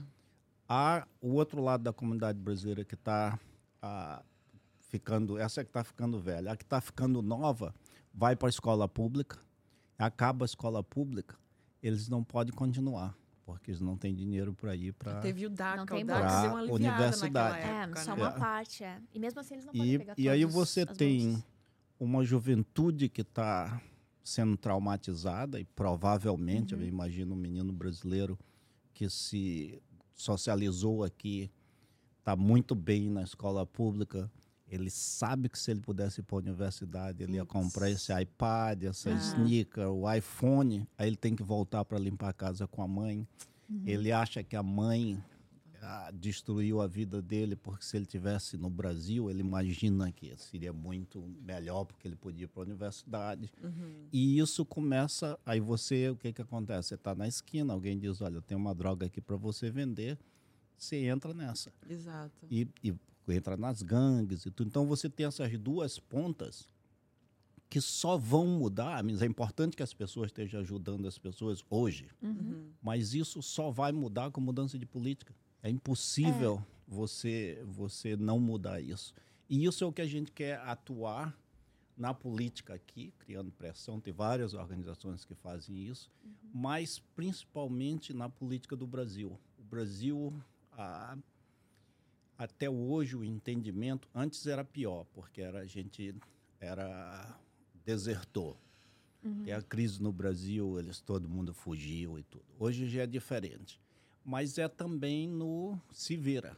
Essa é a política brasileira para a imigração. Pois é. O É, imigrante que sai de lá, o brasileiro, Se o país vira. é tipo, ó, se vira, né? Não, não tem mais nada a ver com você. Então, é- ah, tá. Mas a política não tem que ser maior no Brasil do que aqui? Porque a gente tá Pro saindo de. imigrante. Isso. É isso que a gente tá tem, falando. que ser, né? tem que ser lá, tem que ser aqui e tem que ser no Mas por meio. que, que tem que ser aqui? Porque aqui o, o- porque Teu aqui corpo a, tá aqui. a- O problema é deles? Não, eu te dar um exemplo. Na região da, da Nova Inglaterra, se você pega os últimos 40 anos e você elimina a população a, imigrante, eles iam ter, porque a população está envelhecendo, eles iam ter a mesma população que eles tinham em 1950. Uhum. Eles iam ter provavelmente o nível de vida que eles têm em 1950. So, hoje, um, você depende dos imigrantes para trabalhar, você depende dos imigrantes para aguentar a demografia, porque velho não faz criança. Quem faz criança são os latinos aqui. No Japão, a mesma coisa, a população envelhecendo, o número de, de nascimentos é muito pequeno. Então, você precisa, eles dependem dos imigrantes, e porque você depende dos imigrantes, você tem uma política que é. O ideal deles é: eu te uso enquanto você está aqui, depois que se lasca. Que é o, o ideal da política americana, é ter do, imigrante indocumentado.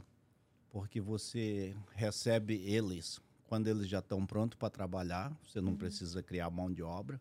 E se você está indocumentado, você não precisa aposentar a mão de obra também. Então é como se você só paga pelo que você Nossa. usa. E isso é um, Eu nunca tinha isso pensado é um assim. absurdo, exploração, porque né? não existe, não existe a economia com um nível de exploração como esse, porque você não reproduz a mão de obra. Por exemplo, quando eu cheguei aqui, Mas eu tenho uma pergunta. Aí ele também não paga, mas ele também não. Ele coleta muita coisa que eles. Não, calma aí. Eles não pagam e o imigrante não paga muito imposto. O Não indo- paga? indocumentado. Paga. Muitos não. Não paga. Por exemplo, se for, for ao médico, Se é se, for, cash, se for ao médico, ele não vai pagar. Yeah, certo? mas eu, eu, eu fiz uma pesquisa sobre isso. Só, tá? Tem uma discussão de que é quanto que o, migra- o imigrante contribui para a economia, quanto que ele tira. Sim. Aí diz, olha, ele contribui, mas ele manda o filho para a escola e não paga. Para a escola pública e não paga. Isso é um custo para cá. Ótimo. Ele vai no Mass Health, ele não paga. Ótimo. A gente fez um cálculo Ter de, criança, ele tá falando. Ah, de, de 10 anos desse jogo. Quanto é que você contribui quando você pega? Se você é um, um economista conservador, ou se você é um economista mais liberal, você diz que é mais ou menos, mas essa discussão está na casa de 1,1,3 bilhões de dólares. Tem outra discussão, 1,3 bilhões de dólares, o, o, o prejuízo? o prejuízo ou o positivo. Que ou você, você contribui... O gasto O gasto. de 1,3 de um para o outro. Ah, ah. Depende co- como é que você calcula essas coisas todas. Mas essa é uma discussão dos bilhões. Uhum. Agora, se você pega os mesmos 10 anos, você conta quantos imigrantes entraram cada ano, qual é o nível de educação dele e quanto custaria criar essa educação se tivesse pagado aqui, isso é uma discussão dos trilhões de dólares. Se Entendi. você é como eu, que eu cheguei aqui, eu já tinha o college, e eu fiz desde o jardim de infância até a universidade em escola pública, eu trouxe comigo, no meu conhecimento, um subsídio para a economia americana dos taxpayers do Brasil, que custa nada para eles. Eles têm uma economia, um economista de graça. Sem Entendi. contar as Entendi. horas de, de, de acordada que minha mãe e meu pai passaram, limpando minha bunda, dando comida. Não, é legal Só. eu né? perguntar Enquanto sobre... minha mãe estava fazendo isso aqui, alguém estava indo para a escola fazendo a universidade, porque aí eu cheguei já formado. E isso é parte desse sistema de exploração em que você puxa os cérebros, você puxa a mão de obra. E hoje você tem a mão de obra que a garante a jardinagem, a construção, isso, aquilo, e você tem a mão de obra que garante a pesquisa, os médicos, os cientistas. Você vai no MIT, tá cheio de indiano e, e, e chinês, eles já vêm para cá com um nível de educação que você não Altíssimo, precisa. E em cima disso, você não precisa investir na escola pública daqui, porque você pode contratar esse pessoal. Que a escola pública daqui é de filho de imigrante e de filho da população Toda vez que eu afro-americana. escuto isso, eu fico com uma raiva Não, desse mas é país, maravilhoso. cara. Mas é- eu, eu, não é, eu concordo e discordo. Eu nunca vou ter raiva desse país. Eu não vou porque eu adoro e, tipo, me deu muita oportunidade. Mas Aham. é, é muito bom ouvir esses dados porque muita gente fala que o imigrante é praga, né? Então, o- colocar isso aí na, na- na balança é, é muito bom. De quem, de quem lápis, tem né? isso. Isso é muito bom. Deixa eu agradecer o pessoal que tá aqui. Come, gente, enquanto eu vou falando aqui. Gente, Muito bom. demais. Quero agradecer o pessoal que tá aqui. Tem alguma coisa que você acha que eu deveria ler aqui?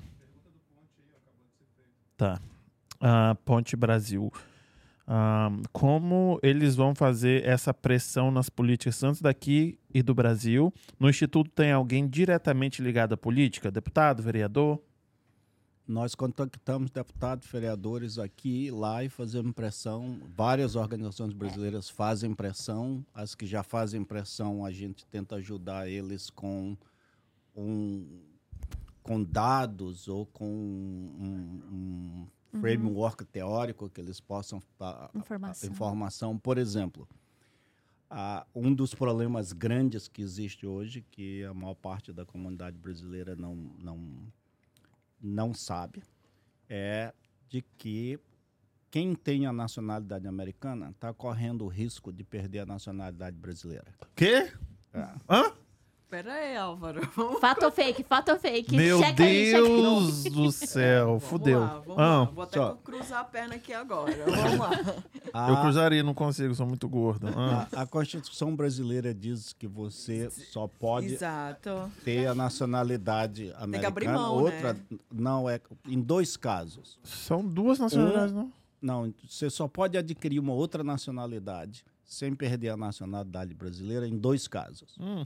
Um, se você ah, nasceu no, no, no exterior, você tem nacionalidade. Ou se você tem a nacionalidade do outro país por ascendência, por exemplo, eu tenho nacionalidade espanhola Ah. porque meu avô era espanhol. Vários brasileiros têm nacionalidade alemã, nacionalidade italiana, porque eles têm por ascendência, vem da, da Ah. família. Ou porque você é forçado a ter a nacionalidade do país onde você está, por questões de ficar no país ou de ter direitos civis. Essa é a Constituição de 88. Ah, mas então cobre, ué. Não, peraí.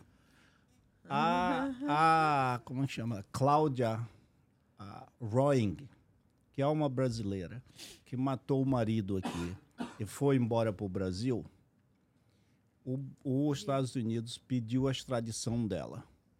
Como a Constituição diz que você não pode extraditar brasileiro nato em nenhum caso, isso foi para a Suprema Corte do Brasil.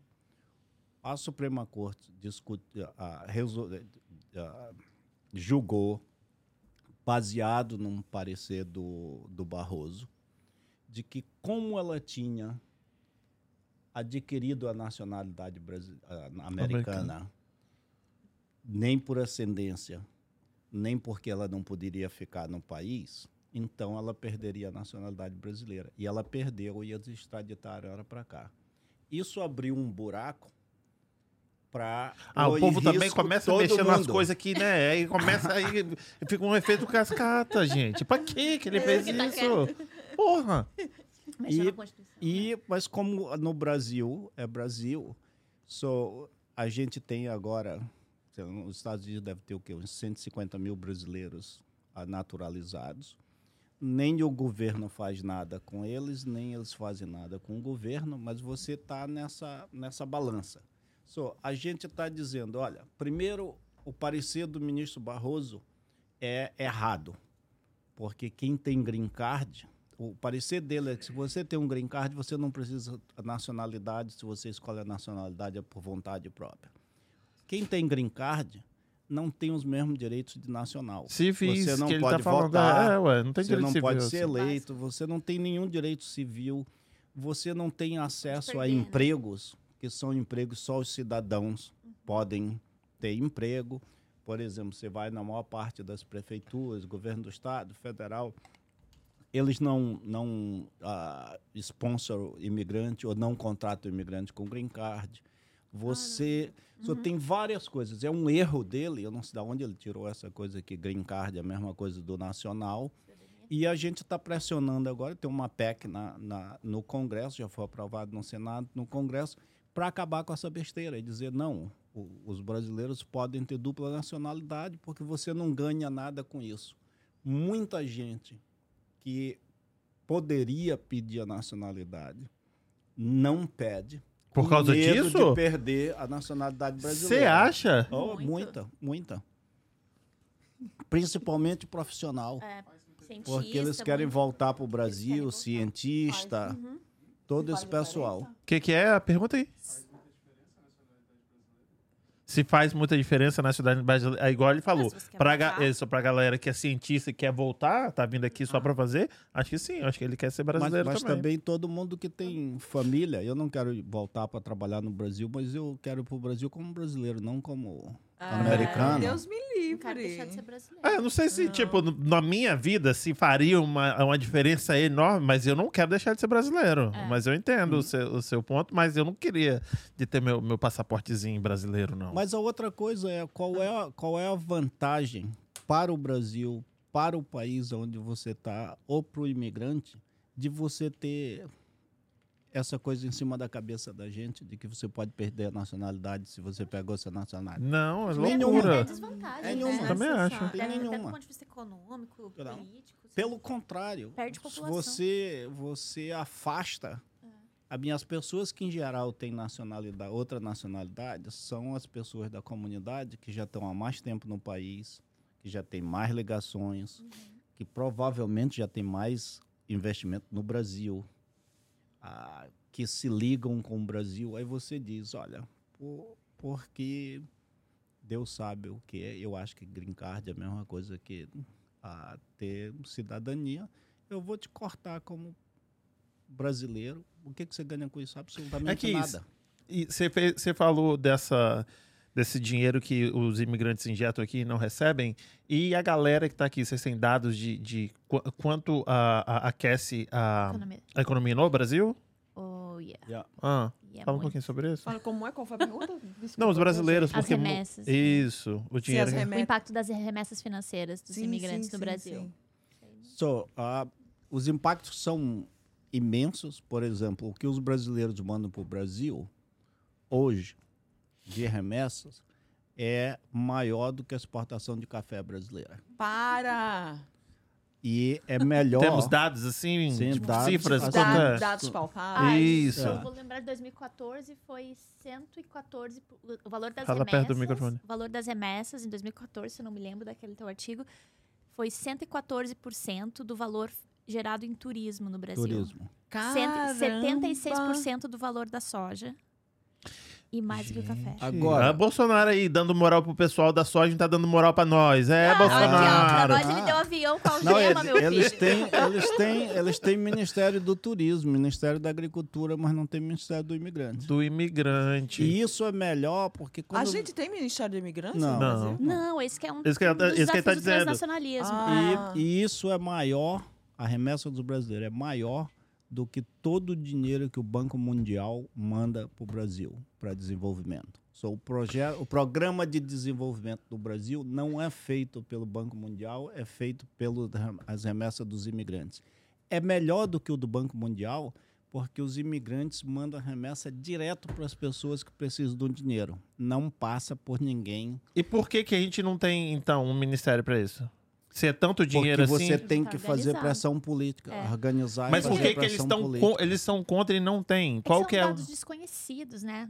É desconhecido ou eles, eles Ah. sabem e, e, tipo, não, não vou fazer Esse porque... eles- quem que você tá olhando para eles? O governo, os políticos que passam, vêm, vão e vêm? Eu acho que tem várias coisas nisso aí. Quem que são eles? Para quem a gente se dirige? Onde a gente pressiona para fazer política? Quem toma as decisões? Como que a gente Você leva as tem, mean, informações? vários países têm, têm políticas que fazem isso. Por exemplo, como a remessa ela, ela é contracíclica, so, se você tem uma crise no Brasil, os imigrantes mandam mais dinheiro para a família dele. Uhum. Uhum. Só que é, é mas você a- quando a, a economia está lá boa, você não precisa mandar tanto dinheiro.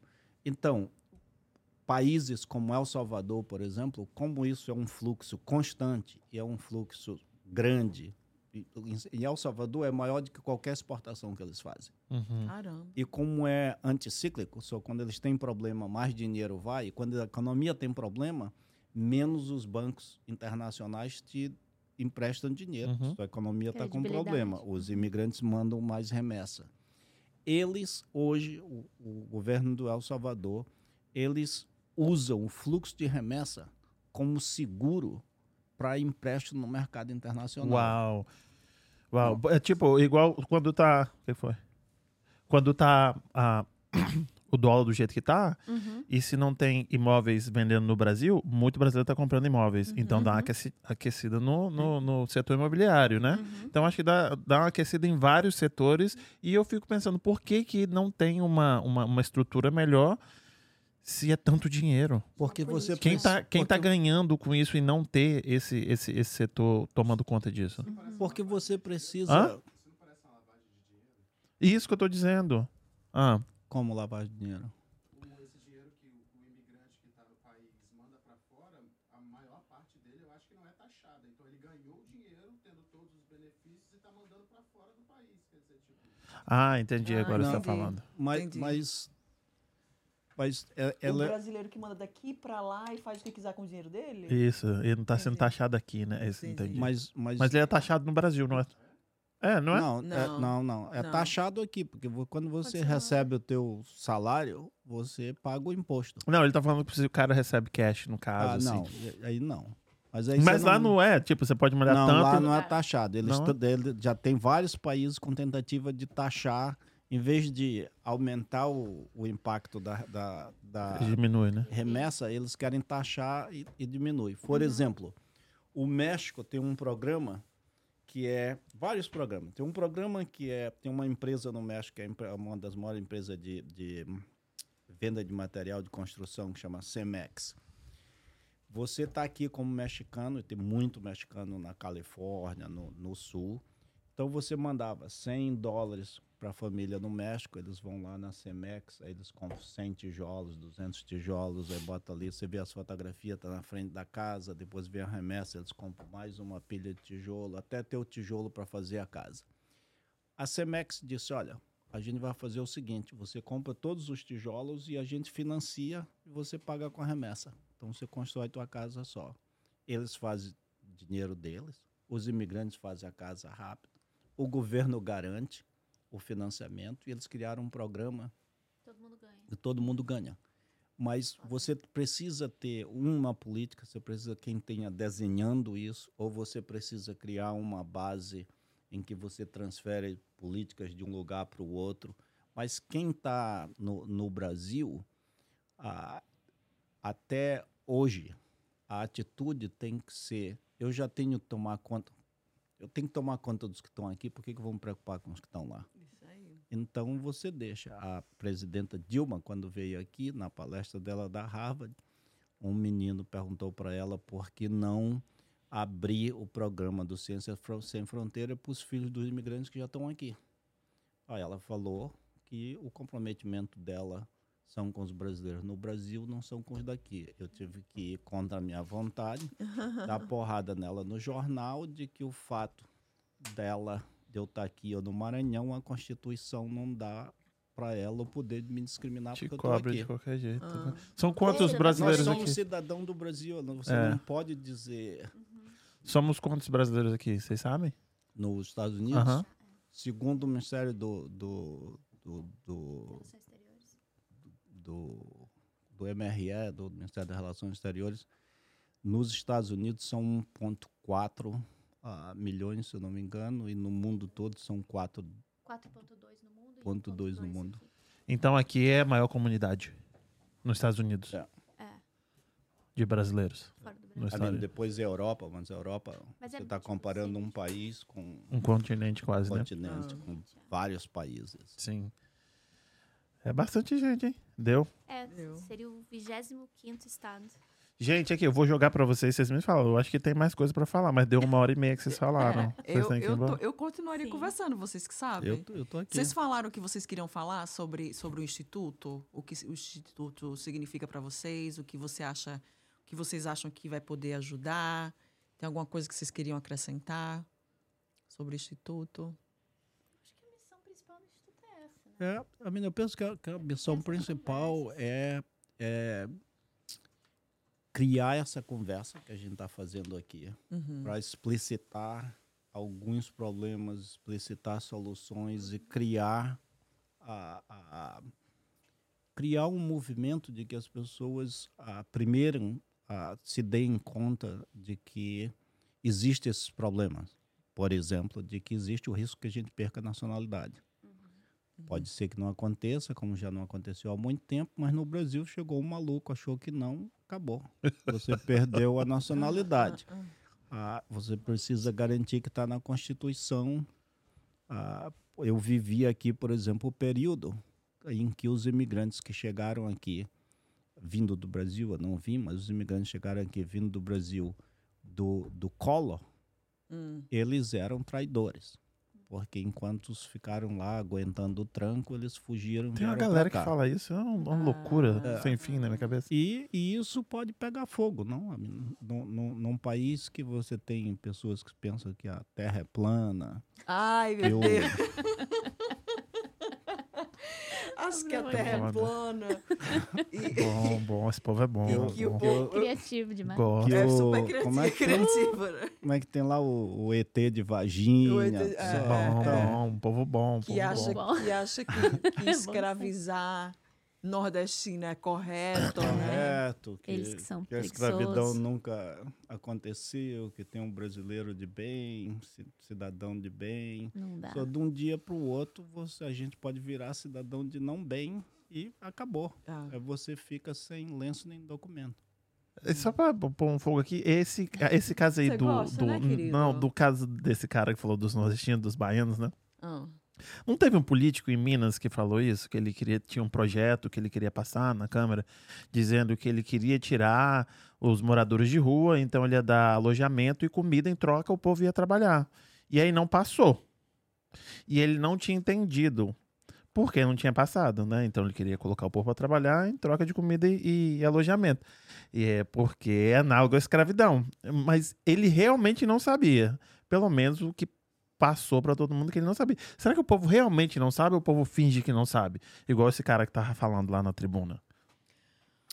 Eu penso que eles Será sabem, mas eles, eles, eles, ah, Eles são eu gerações de, criando. Isso vem da escravidão, não. Você, você vê, por exemplo, no Nordeste é Eu não muito comum. É saber a palavra. Veja, eu peguei essa menina que veio do interior, Exato, criei, tá e agora a Caridade. miserável me largou, foi embora. So, é, é tipicamente do, do desse feudal, escravo feudal do Brasil. Você acha que tem uma camada pobre que deve dar graças a Deus porque você Tá está dando um lá prato para ajudar ele. né? Você está dando um prato de comida e tudo. Então você diz, olha, ah, é muito comum dizer, não, eles estavam em regime de escravidão no canavial na, em Pernambuco. Diz, ah, mas se eles estivessem no interior, estaria muito pior. É. Qual é a lógica? Igual a mulher, a mulher da casa. ah, como que é? A mulher da casa Ah, da casa. abandonada. é, É. Não, tem mais Que mulher da coisa. casa A abandonada? mulher Ah, da é um casa podcast abandonada. maluco. É mulher da casa abandonada? Aham. é Maravilhoso. Não sei o que é isso. É o É um um podcast. podcast. Um podcast da mulher que foi escravidada que ela trouxe, a mãe deu pra filha. Falou assim: ah, leva a empregada. Aí trouxe a empregada preta e ela ficou 20 anos aqui e não recebia nada. Aqui nos Estados apanhava. Unidos? Aham. É? Uhum. Apanhava. Sem tirar o passaporte dela. Tiraram o passaporte dela. Então é tudo. E é tipo assim: a mulher da casa abandonada, ela voltou pro Brasil e ela tava numa casa em Gianópolis, não sei, não conhece São Paulo, um, um casarão que era o- do bisavô dela, que ela era foi dona. denunciada aqui, né? Foi Daí denunci- ela Foi. fugi- voltou fugida pro Ah, Brasil. Lembrei agora, lembrei agora. E aí Ela lá vem de descobriram a umas- história dela. Uma dessas Ela tá- famílias quase quatrocentonas de São Isso, Paulo. Ah, tipo, é uma falida, Sei, é. sei. Sei. que tinha. Era dona de, sei lá, Da cidade. metade. e é. hoje em dia a geração dela já tá falida, mas eles ainda acham que eles Uma das, são os donos do- das uma das pessoas, fazendas da- do bisavô dela virou um município. Uhum. Meu Deus. Eu- eu- eu- não é sobre saber. Será que eles sabem? Foi o que o Álvaro. Não é que ele não tem a noção. Isso que eu tô dizendo. cê- tipo, ele não ele sabe. Que a ele não- não- ignorância. Não é Ai, que. eu não. Será que tá fazendo de propósito? Você acha que tá fazendo de não acho propósito? que é de propósito. Você acha que uma pessoa que acredita que a Terra é plana, ela ela tá fazendo aquilo dali porque ela quer ser Ah, mas- contra alguém? Não, é porque realmente ela acha que aquilo dali tá certo. Ah, mas ali é Mas acho que a terra intencional. plana é diferente. Eu também acho. Não, tô dando, tô É. dando um exemplo assim. Não, isso aí já, a gente já entra no, no físico, não dá. num- numa tipologia diferente É. de ser humano. Outro Mas você pega, por desobre. exemplo, a, nessa coisa da, da, do- no Nordeste com as empregadas. Agora o Lula deu exato. carteira para empregada. Pô, carteira para Aham. empregada. Exato. Então, Pô, mas a empregada tem que trabalhar de rodoviária, 9 às coxinha. 5. É 9 às 5 quem vai fazer jantar para mim? Agora Ah. trabalha, não querem nada e tudo. Ah. Isso vem de anos. É uma ideologia É uma estrutura. que é, para mim, a, a- a figura que mais ah, trans, trans- não, que- faz a tradução disso é um peixe no aquário. Não. O peixe não vê a água, porque é onde ele vive. A gente de fora do aquário vê a água. Esse pessoal não vê a água. Exato. Eles acham que ele- eles estão vivendo. A água que eles vivem é essa. O avô tinha escravo, Ah, o outro tinha fazenda.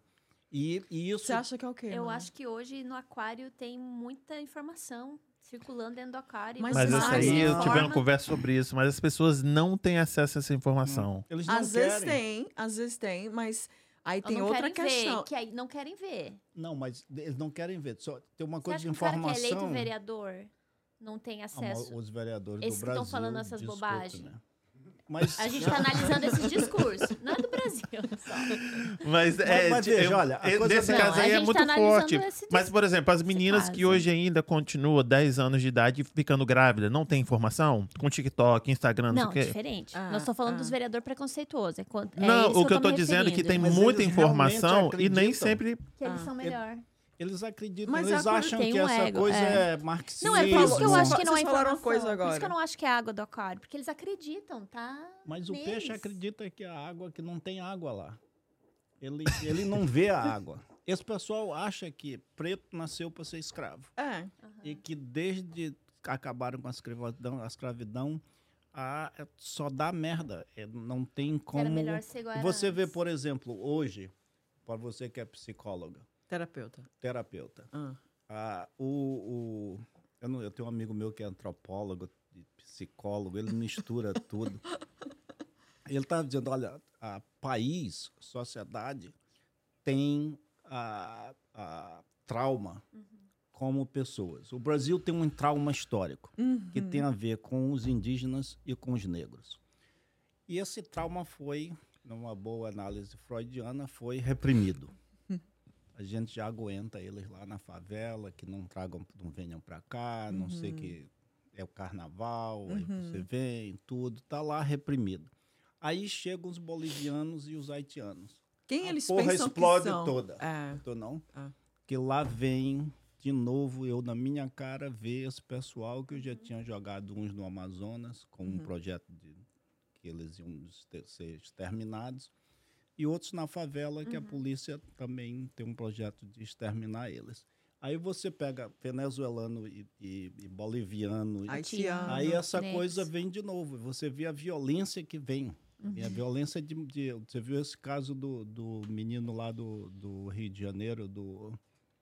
Como é que chamou ele? Que mataram a pau na, na praça. Ai, eu sei. Na Ah, praia. aham. Aliás, o, o ministro da, da né? Justiça, o Flávio Dino, já criou, criou, acabou de criar um observatório dos crimes contra a imigração com o nome dele. A família Ah, dele estava lembrei, lá. lembrei, tudo. lembrei. Lembra, depois eles fizeram uma lanchonete que Uhum. o nome Ah. dele. Deram um Ah. quiosque lá pra Isso me dele. fez lembrar no tema que eu falei no início, que eu queria falar sobre essa coisa do, do poder, né? Entre o- os imigrantes brasileiros aqui. Sim. Nessa coisa de eu tô aqui, eu tenho dinheiro, sou dono de uma empresa, sou melhor daquele brasileiro que está limpando casa, Uhum. né? Eu sou é, é, pesquisador, doutorando, terapeuta e sou Uhum. melhor do que esse imigrante que como, como é que faz isso? Qual- É tudo com pé de barro aqui. Você abre a boca, o gringo não tá nem aí.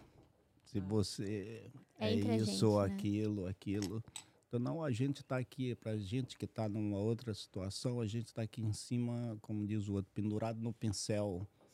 Então, não, é, puxa a escada, cai todo mundo. Porque não, não, não, você não tem, a não ser que você tenha uma sociedade que tenha um, um, um apoio, essa coisa de você achar, essa vem também do Brasil, não? Você É achar isso de que eu ia que, perguntar. por exemplo, essa você- mentalidade é do Brasil. Essa mentalidade é a mentalidade do Brasil, do brasileiro, ou você acha que a mentalidade de, sei lá, se é, é o ser hum- é a coisa do ser humano? Uhum. Eu tenho uma opinião sobre isso. Ou é uma coisa do brasileiro? Eu penso que é uma coisa que vem do Brasil, que é a estrutura ideológica do, do, da nossa sociedade de raça e classe. Durante o, o período militar, os militares fizeram lobby na, nas Nações Unidas e dentro do Brasil tinha uma, um aparato ideológico para vender a ideia que o Brasil era a oitava economia do mundo, a gente tinha que ficar olhando para a Europa e para os Estados Unidos. Uhum. Esquece essa coisa de América Latina, tem índio comunista, esquece a África, porque a gente já teve uma, uma experiência ruim com eles. Olha para a favela e vê como é que dá. E a esquerda, na época, a, cantava América Latina e África, que foi uma das coisas muito boas que o Lula fez no governo dele com Gilberto Gil, que foi reaproximar o Brasil da América Latina e da África. O pessoal que foi criado e aprendeu com os militares, Hum, você pode tra trazer isso para cá. Você pensa que tem o americano branco, tem o brasileiro branco, exato. Tem aí fica em dúvida se tem os negros que você já sabe que é inferior de você, você viveu coisas no Brasil e tem essa coisa do hispano que você Eu não gosto dessa palavra. você não sabe se é hispano e negro, negro hispano, Ah. mas você aprende rapidamente que eles vendem droga, não trabalham, são preguiçosos e tudo. Então você tem, você que você. precisa se pôr nessa hierarquia. Aí dentro dessa hierarquia, como tem branco, americano, branco brasileiro Uhum. E tem classe não. Todo mundo que não é branco brasileiro e que não está nessa classe, você acha que é limpa a casa, faz isso, Ah. faz aquilo. Uhum. E aí você tem essa discriminação dentro, não é, não é uma coisa da, da comunidade brasileira. Comunidade haitiana, comunidade colombiana, Uhum. você tem essa estrutura que também é ajudada pela estrutura americana, não? A minha aqui, aqui a ideologia é tudo- isso é a terra de oportunidade. Você não depende de ninguém. Se você trabalhar tudo, se você é inteligente, você vence, blá, blá, blá. Tem essa coisa do vencedor. Você vê, por exemplo, organizações brasileiras, várias tem eventos aí que dá medalha para os vencedores. É um. Uhum. Não sei se seria bom para uma terapeuta fazer uma pesquisa. O que, que você acha, Mônica? Maria fazer, eu tô com várias ideias. A cabeça do brasileiro. O que passa na cabeça do Eu brasileiro tenho imigrante. muita curiosidade, tenho muita curiosidade, mas aí a gente, Não, se a gente vamos sim. continuar conversando Vai aqui, abrir outro. Vai. é, tem, temos que voltar aqui. Mas vamos... Joana Dark, conhece? Minha mãe, Libório de Lima. essa mesmo, Hum. culpada. Falou, boa noite, Mônica. Você é 10. Muito orgulho de você. Ó, mams. Olha, Ah, A cara do marrom. Vou mandar pra minha mãe também, pra ver se eu É, ganho. ela Tá vendo? Ver se eu ganho uma fã. Pergunta que nota ela dá pra gente. Eu e a Mariana. Tá vendo? Falei pra mim. Eu admito que todos. Que tem todos os. nu- Admiro quem. Não, é admiro. Admiro quem tem todos os números na cabeça. KKKK. Eu mal consigo gravar meu próprio CPF. A Ponte Brasil falou. Adorei que ele falou as premiações. Precisa real de um estudo de caso. Ela aqui, ó, tá com ódio no coração, hein, Keila? Quem tá com ódio no coração? A Keila aqui do Ponte Brasil falando. KKKK. Adorei que ele falou sobre as premiações. Precisa real de um estudo de caso. Depois eu te falo porque ela tá dizendo isso. Todo mundo. ah, parece que o assunto desse com a mulher. Da, ah, tá. Parece que rolou um assunto desse com a mulher da casa abandonada. Exatamente. Ah. Regina, Luiz Alcino, muito obrigado pela presença de vocês. Aí dá pra perguntar Ótimo. pro pessoal também, se puder, pedir licença, que assuntos a galera tem curiosidade de saber, quais os dados que o Ah. povo quer saber. Quer saber mais de remessa? Quer saber mais sobre a população? Sobre dados demográficos, segunda geração, quem tá nascendo, quem tá morrendo. Segunda geração é legal também. A gente pode É. fazer um outro papo só sobre assuntos bem específicos. Que a galera assim. perguntou. Eles Isso. podem ir também no site Nossa, mas a gente tem que vir aqui Instituto conversar, Diáspora ninguém vai Brasil.org. E Porque mergulhar nas planilhas. Exatamente, a gente tem que fazer, tipo, esses, essas perguntas assim. Porque Aham. essa introdução deu uma hora e dez. A introdução. Até a hora que a gente Esse é é, o contexto, acho que nem a introdução. Exatamente. É o contexto. São só, A é só, gente só, só os pode- bullet points. É, a gente pode fazer uma caixinha de alguns temas e você faz uma caixinha de pergunta pra Acho galera. legal. Podemos que fazer a de galera novo. se interessar, a Adoro. gente traz. Adoro. A Eu gente queria agradecer também o pessoal que faz isso aqui acontecer. Brazilian Takeout. Nossa! Você vai comer churros? Lógico. Brazilian. Takeout mandou pizza pra gente, churros. comi já. Muito obrigado. Pessoal de. Como é que é? Não é? Eu comi tudo isso aqui sozinha? Não. Não, fiel. Ah, mandou pizza pra gente. O Kim vai deixar aqui na, na, na, na tela. Eles entregam o Kim for Rave sábado, bebê. Hoje tá esse frizinho assim. Pede sua pizza sem borda de catupiry, Kim. Sem borda. Não, mas é pede o molho, tem que pedir tem? esse molho. O molho foi- é minha mãe que faz. A sua mãe faz? Aham. Pra você ter a ideia, eu vou lançar a dica lá, hein? Ah. Pastel de frango catupiry com borda de batom. Borda de batom? Frango com catupiry. Isso, com borda de Então, pastel com frango catupiry com borda de batom. batom, Batom é o Álvaro? doce? Que batom, gente. Aquele chocolate, batom. Da garoto, lembra não? Oh, Hã? quebra o batom, fica só o pastel, você come o pastel, depois come só a massinha com o batomzinho dentro. Ah, Gente, de sobremesa. Aí, Entendi. É Tem tipo uma- vem, já, já vem junto. com um quebra. Nossa. Tem uma que eu posso fazer pra vocês, que é uma pizza maranhense, que é pizza de macarronada. Como? Aí, aí virou lasanha, porra. Já inventaram, já. Você tá querendo tirar aqui o negócio aí, já inventaram, já 15 anos atrás, porra.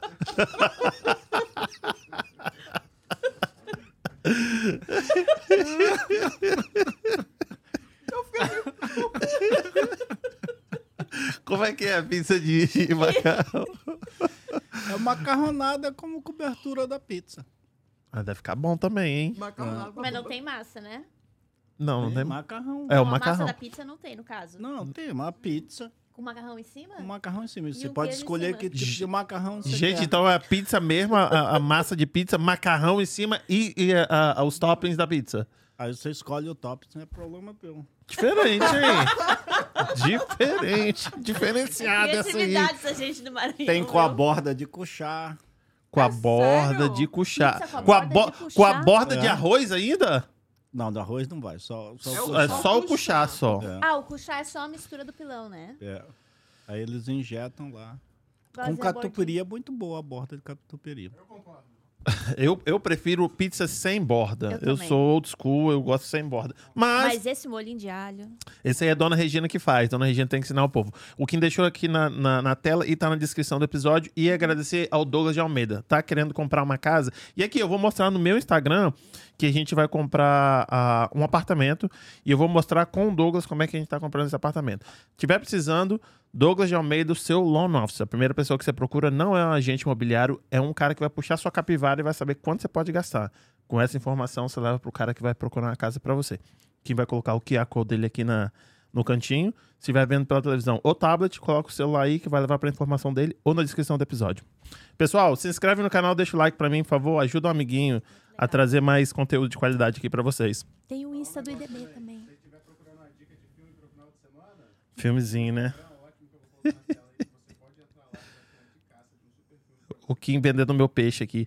Kim, ele colocou durante o episódio, ele colocou o arroba de vocês. E tá na descrição do episódio também. Legal, obrigada. Então ele colocou na Tá. tela o arroba de vocês e na descrição do episódio. Uhum. O site que eu não coloquei, como é que é o site? InstitutoDiasporabrasil.org. Então, www.institutodiasporabrasil.org. Nossa, o povo não sabia que era diáspora, não, hein? Agora estamos aprendendo, né? Pô, pelo amor de Deus. E a transnacionalidade. E a Transnacionalidade Podemos foi. fazer um só sobre trans- políticas transnacionais. É, o site é como um arroba, só que com www, certo? Ponto .org. O, o arroba do Insta é idiaspora Brasil. Idiaspora Brasil, né? Não, não. Tá Instituto Diaspora Brasil. É tudo igual, você tá certo. Desculpa. Ponto o outro- org. O outro, foi, tô desatualizado. Org, Yeah. isso. Não, sim, Tá. sim. Eu falei, é www.institutodiasporabrasil.org. Isso. Isso, exatamente, exatamente. Mas o que? Yeah, Vamos fechar? Já foi. É isso, o microfone longe, a outra. Já foi. E aí eu quero saber como é que a Mônica foi de co-host. Como é que foi a experiência? Eu nem sei como é que eu fui. Eu não sei. Exatamente. Eu fui o co-host, ela foi o host. aqui, não dava nem tempo. Exatamente, os dois É, aqui. eles pá, pá, pá, pá, pá, pá, pá. Maravilhoso, eu adoro, eu adoro quando isso acontece. Eu, realmente nem adoro. Percebi, Mas eu adoro quando isso acontece. Eu gosto muito, que eu fico aqui, pá, só prestando atenção. Aí as pessoas falam assim, nossa, tava tão quietinho. Eu falei, pô, tem um pessoal que tá falando melhor do que eu. Deixa o povo falar, ué. Não é Muito obrigado, muito Tava obrigado. aprendendo, muito Olha, bom. vamos marcar outro então. Você já. Ah, ela legal, já colocou muito você aqui. obrigada, muito Eu que legal. agradeço a vocês demais pelo trampo que vocês estão Poxa. fazendo e pela aula de história e economia que vocês deram aqui. Porra, muito bom. Não, obrigado pra você. Enquanto tiver Salinas, a gente tá aqui. Salinas, eu não sabia que, que eu, eu tinha que trazer mais comida. Vem com fome, entendeu? Uma Obrigado. hora de viagem, né? Exatamente. Uma Muito obrigado por ter sentado aqui à mesa e, e ter Ah. trazido esses dados aí que, que deram a, a moral aqui pro, pra conversa. Obrigado. Muito obrigada a você. Obrigada. Muito legal, Mônica. Obrigada pela conexão, Isso aí, pela tamo possibilidade. Tamo Aqui, né? junto. E eu, eu falei para Marrom, é, ele veio uma pessoa aqui que conhece, que falou do, do, do, do- do choro? choro para ele. O Alexandre Simões. O irmão do André. Ah, tá. Que eu conheço o André, mas não conheço o amigo. Aí ele falou, O Alexandre ah, tava lá ontem. Tava. pois é. uma ideia, e daí tá é. aquela coisa, assim, tá tudo muito se casando, né? Tá, assim, a gente tá. Por isso que aí o Instituto tá aí mesmo. A gente já tá Você muito foi no perto, choro? É. Não fui. Era pra ter ido ontem, mas Era aí... pra ter ido ontem. Aí não Talvez consegui. vai acabar o choro, gente. Vai Talvez acabar? Não tá, o bar tá pra fechar. Precisamos É de outro bar. Ah, mas a gente arranja. quê? Não era, Tá não era uma, uma, uma Tá cervejaria? rolando a fofoca. É uma Ah. cervejaria. Uhum. Ontem tava rolando essa fofoca. Ah, Vou ter que arranjar outro lugar, então. É, vai ter arranjar show outro deles no Clube Passim. Mas é show, né? Lá no bar é mais. Ó, a gente fica podia mais à comprar a cervejaria. Oh! O negócio ficou, ficou Agora sério aqui agora, hein? Pum, colocou na mesa. Pá! Fiquei até sem palavras. Bora! Uau! Cadê o cheque? Cadê, meu, cadê o talão de Cadê o- cheque Qual aqui? que é Eu o amigo aí que analisa a capivara que você coloca? Não é? Estão precisando dele. Douglas de o pessoal Almeida. da Capivara Chama aí. Exatamente. Douglas vai, vai ajudar. Nós estamos precisando achar um lugar pro Instituto. Eu não sei se a gente tem capivara. Mais pra camundongo. Escabudão, né? Mas pra comprar cervejaria, capivara gorda. Gorda, isso aí. Muito obrigado, gente. Obrigada. Boa noite pra Todo vocês. Segunda-feira a gente volta. E é isso aí. Beijo. Obrigado, Moniquinha. Valeu, obrigada. Tchau, tchau.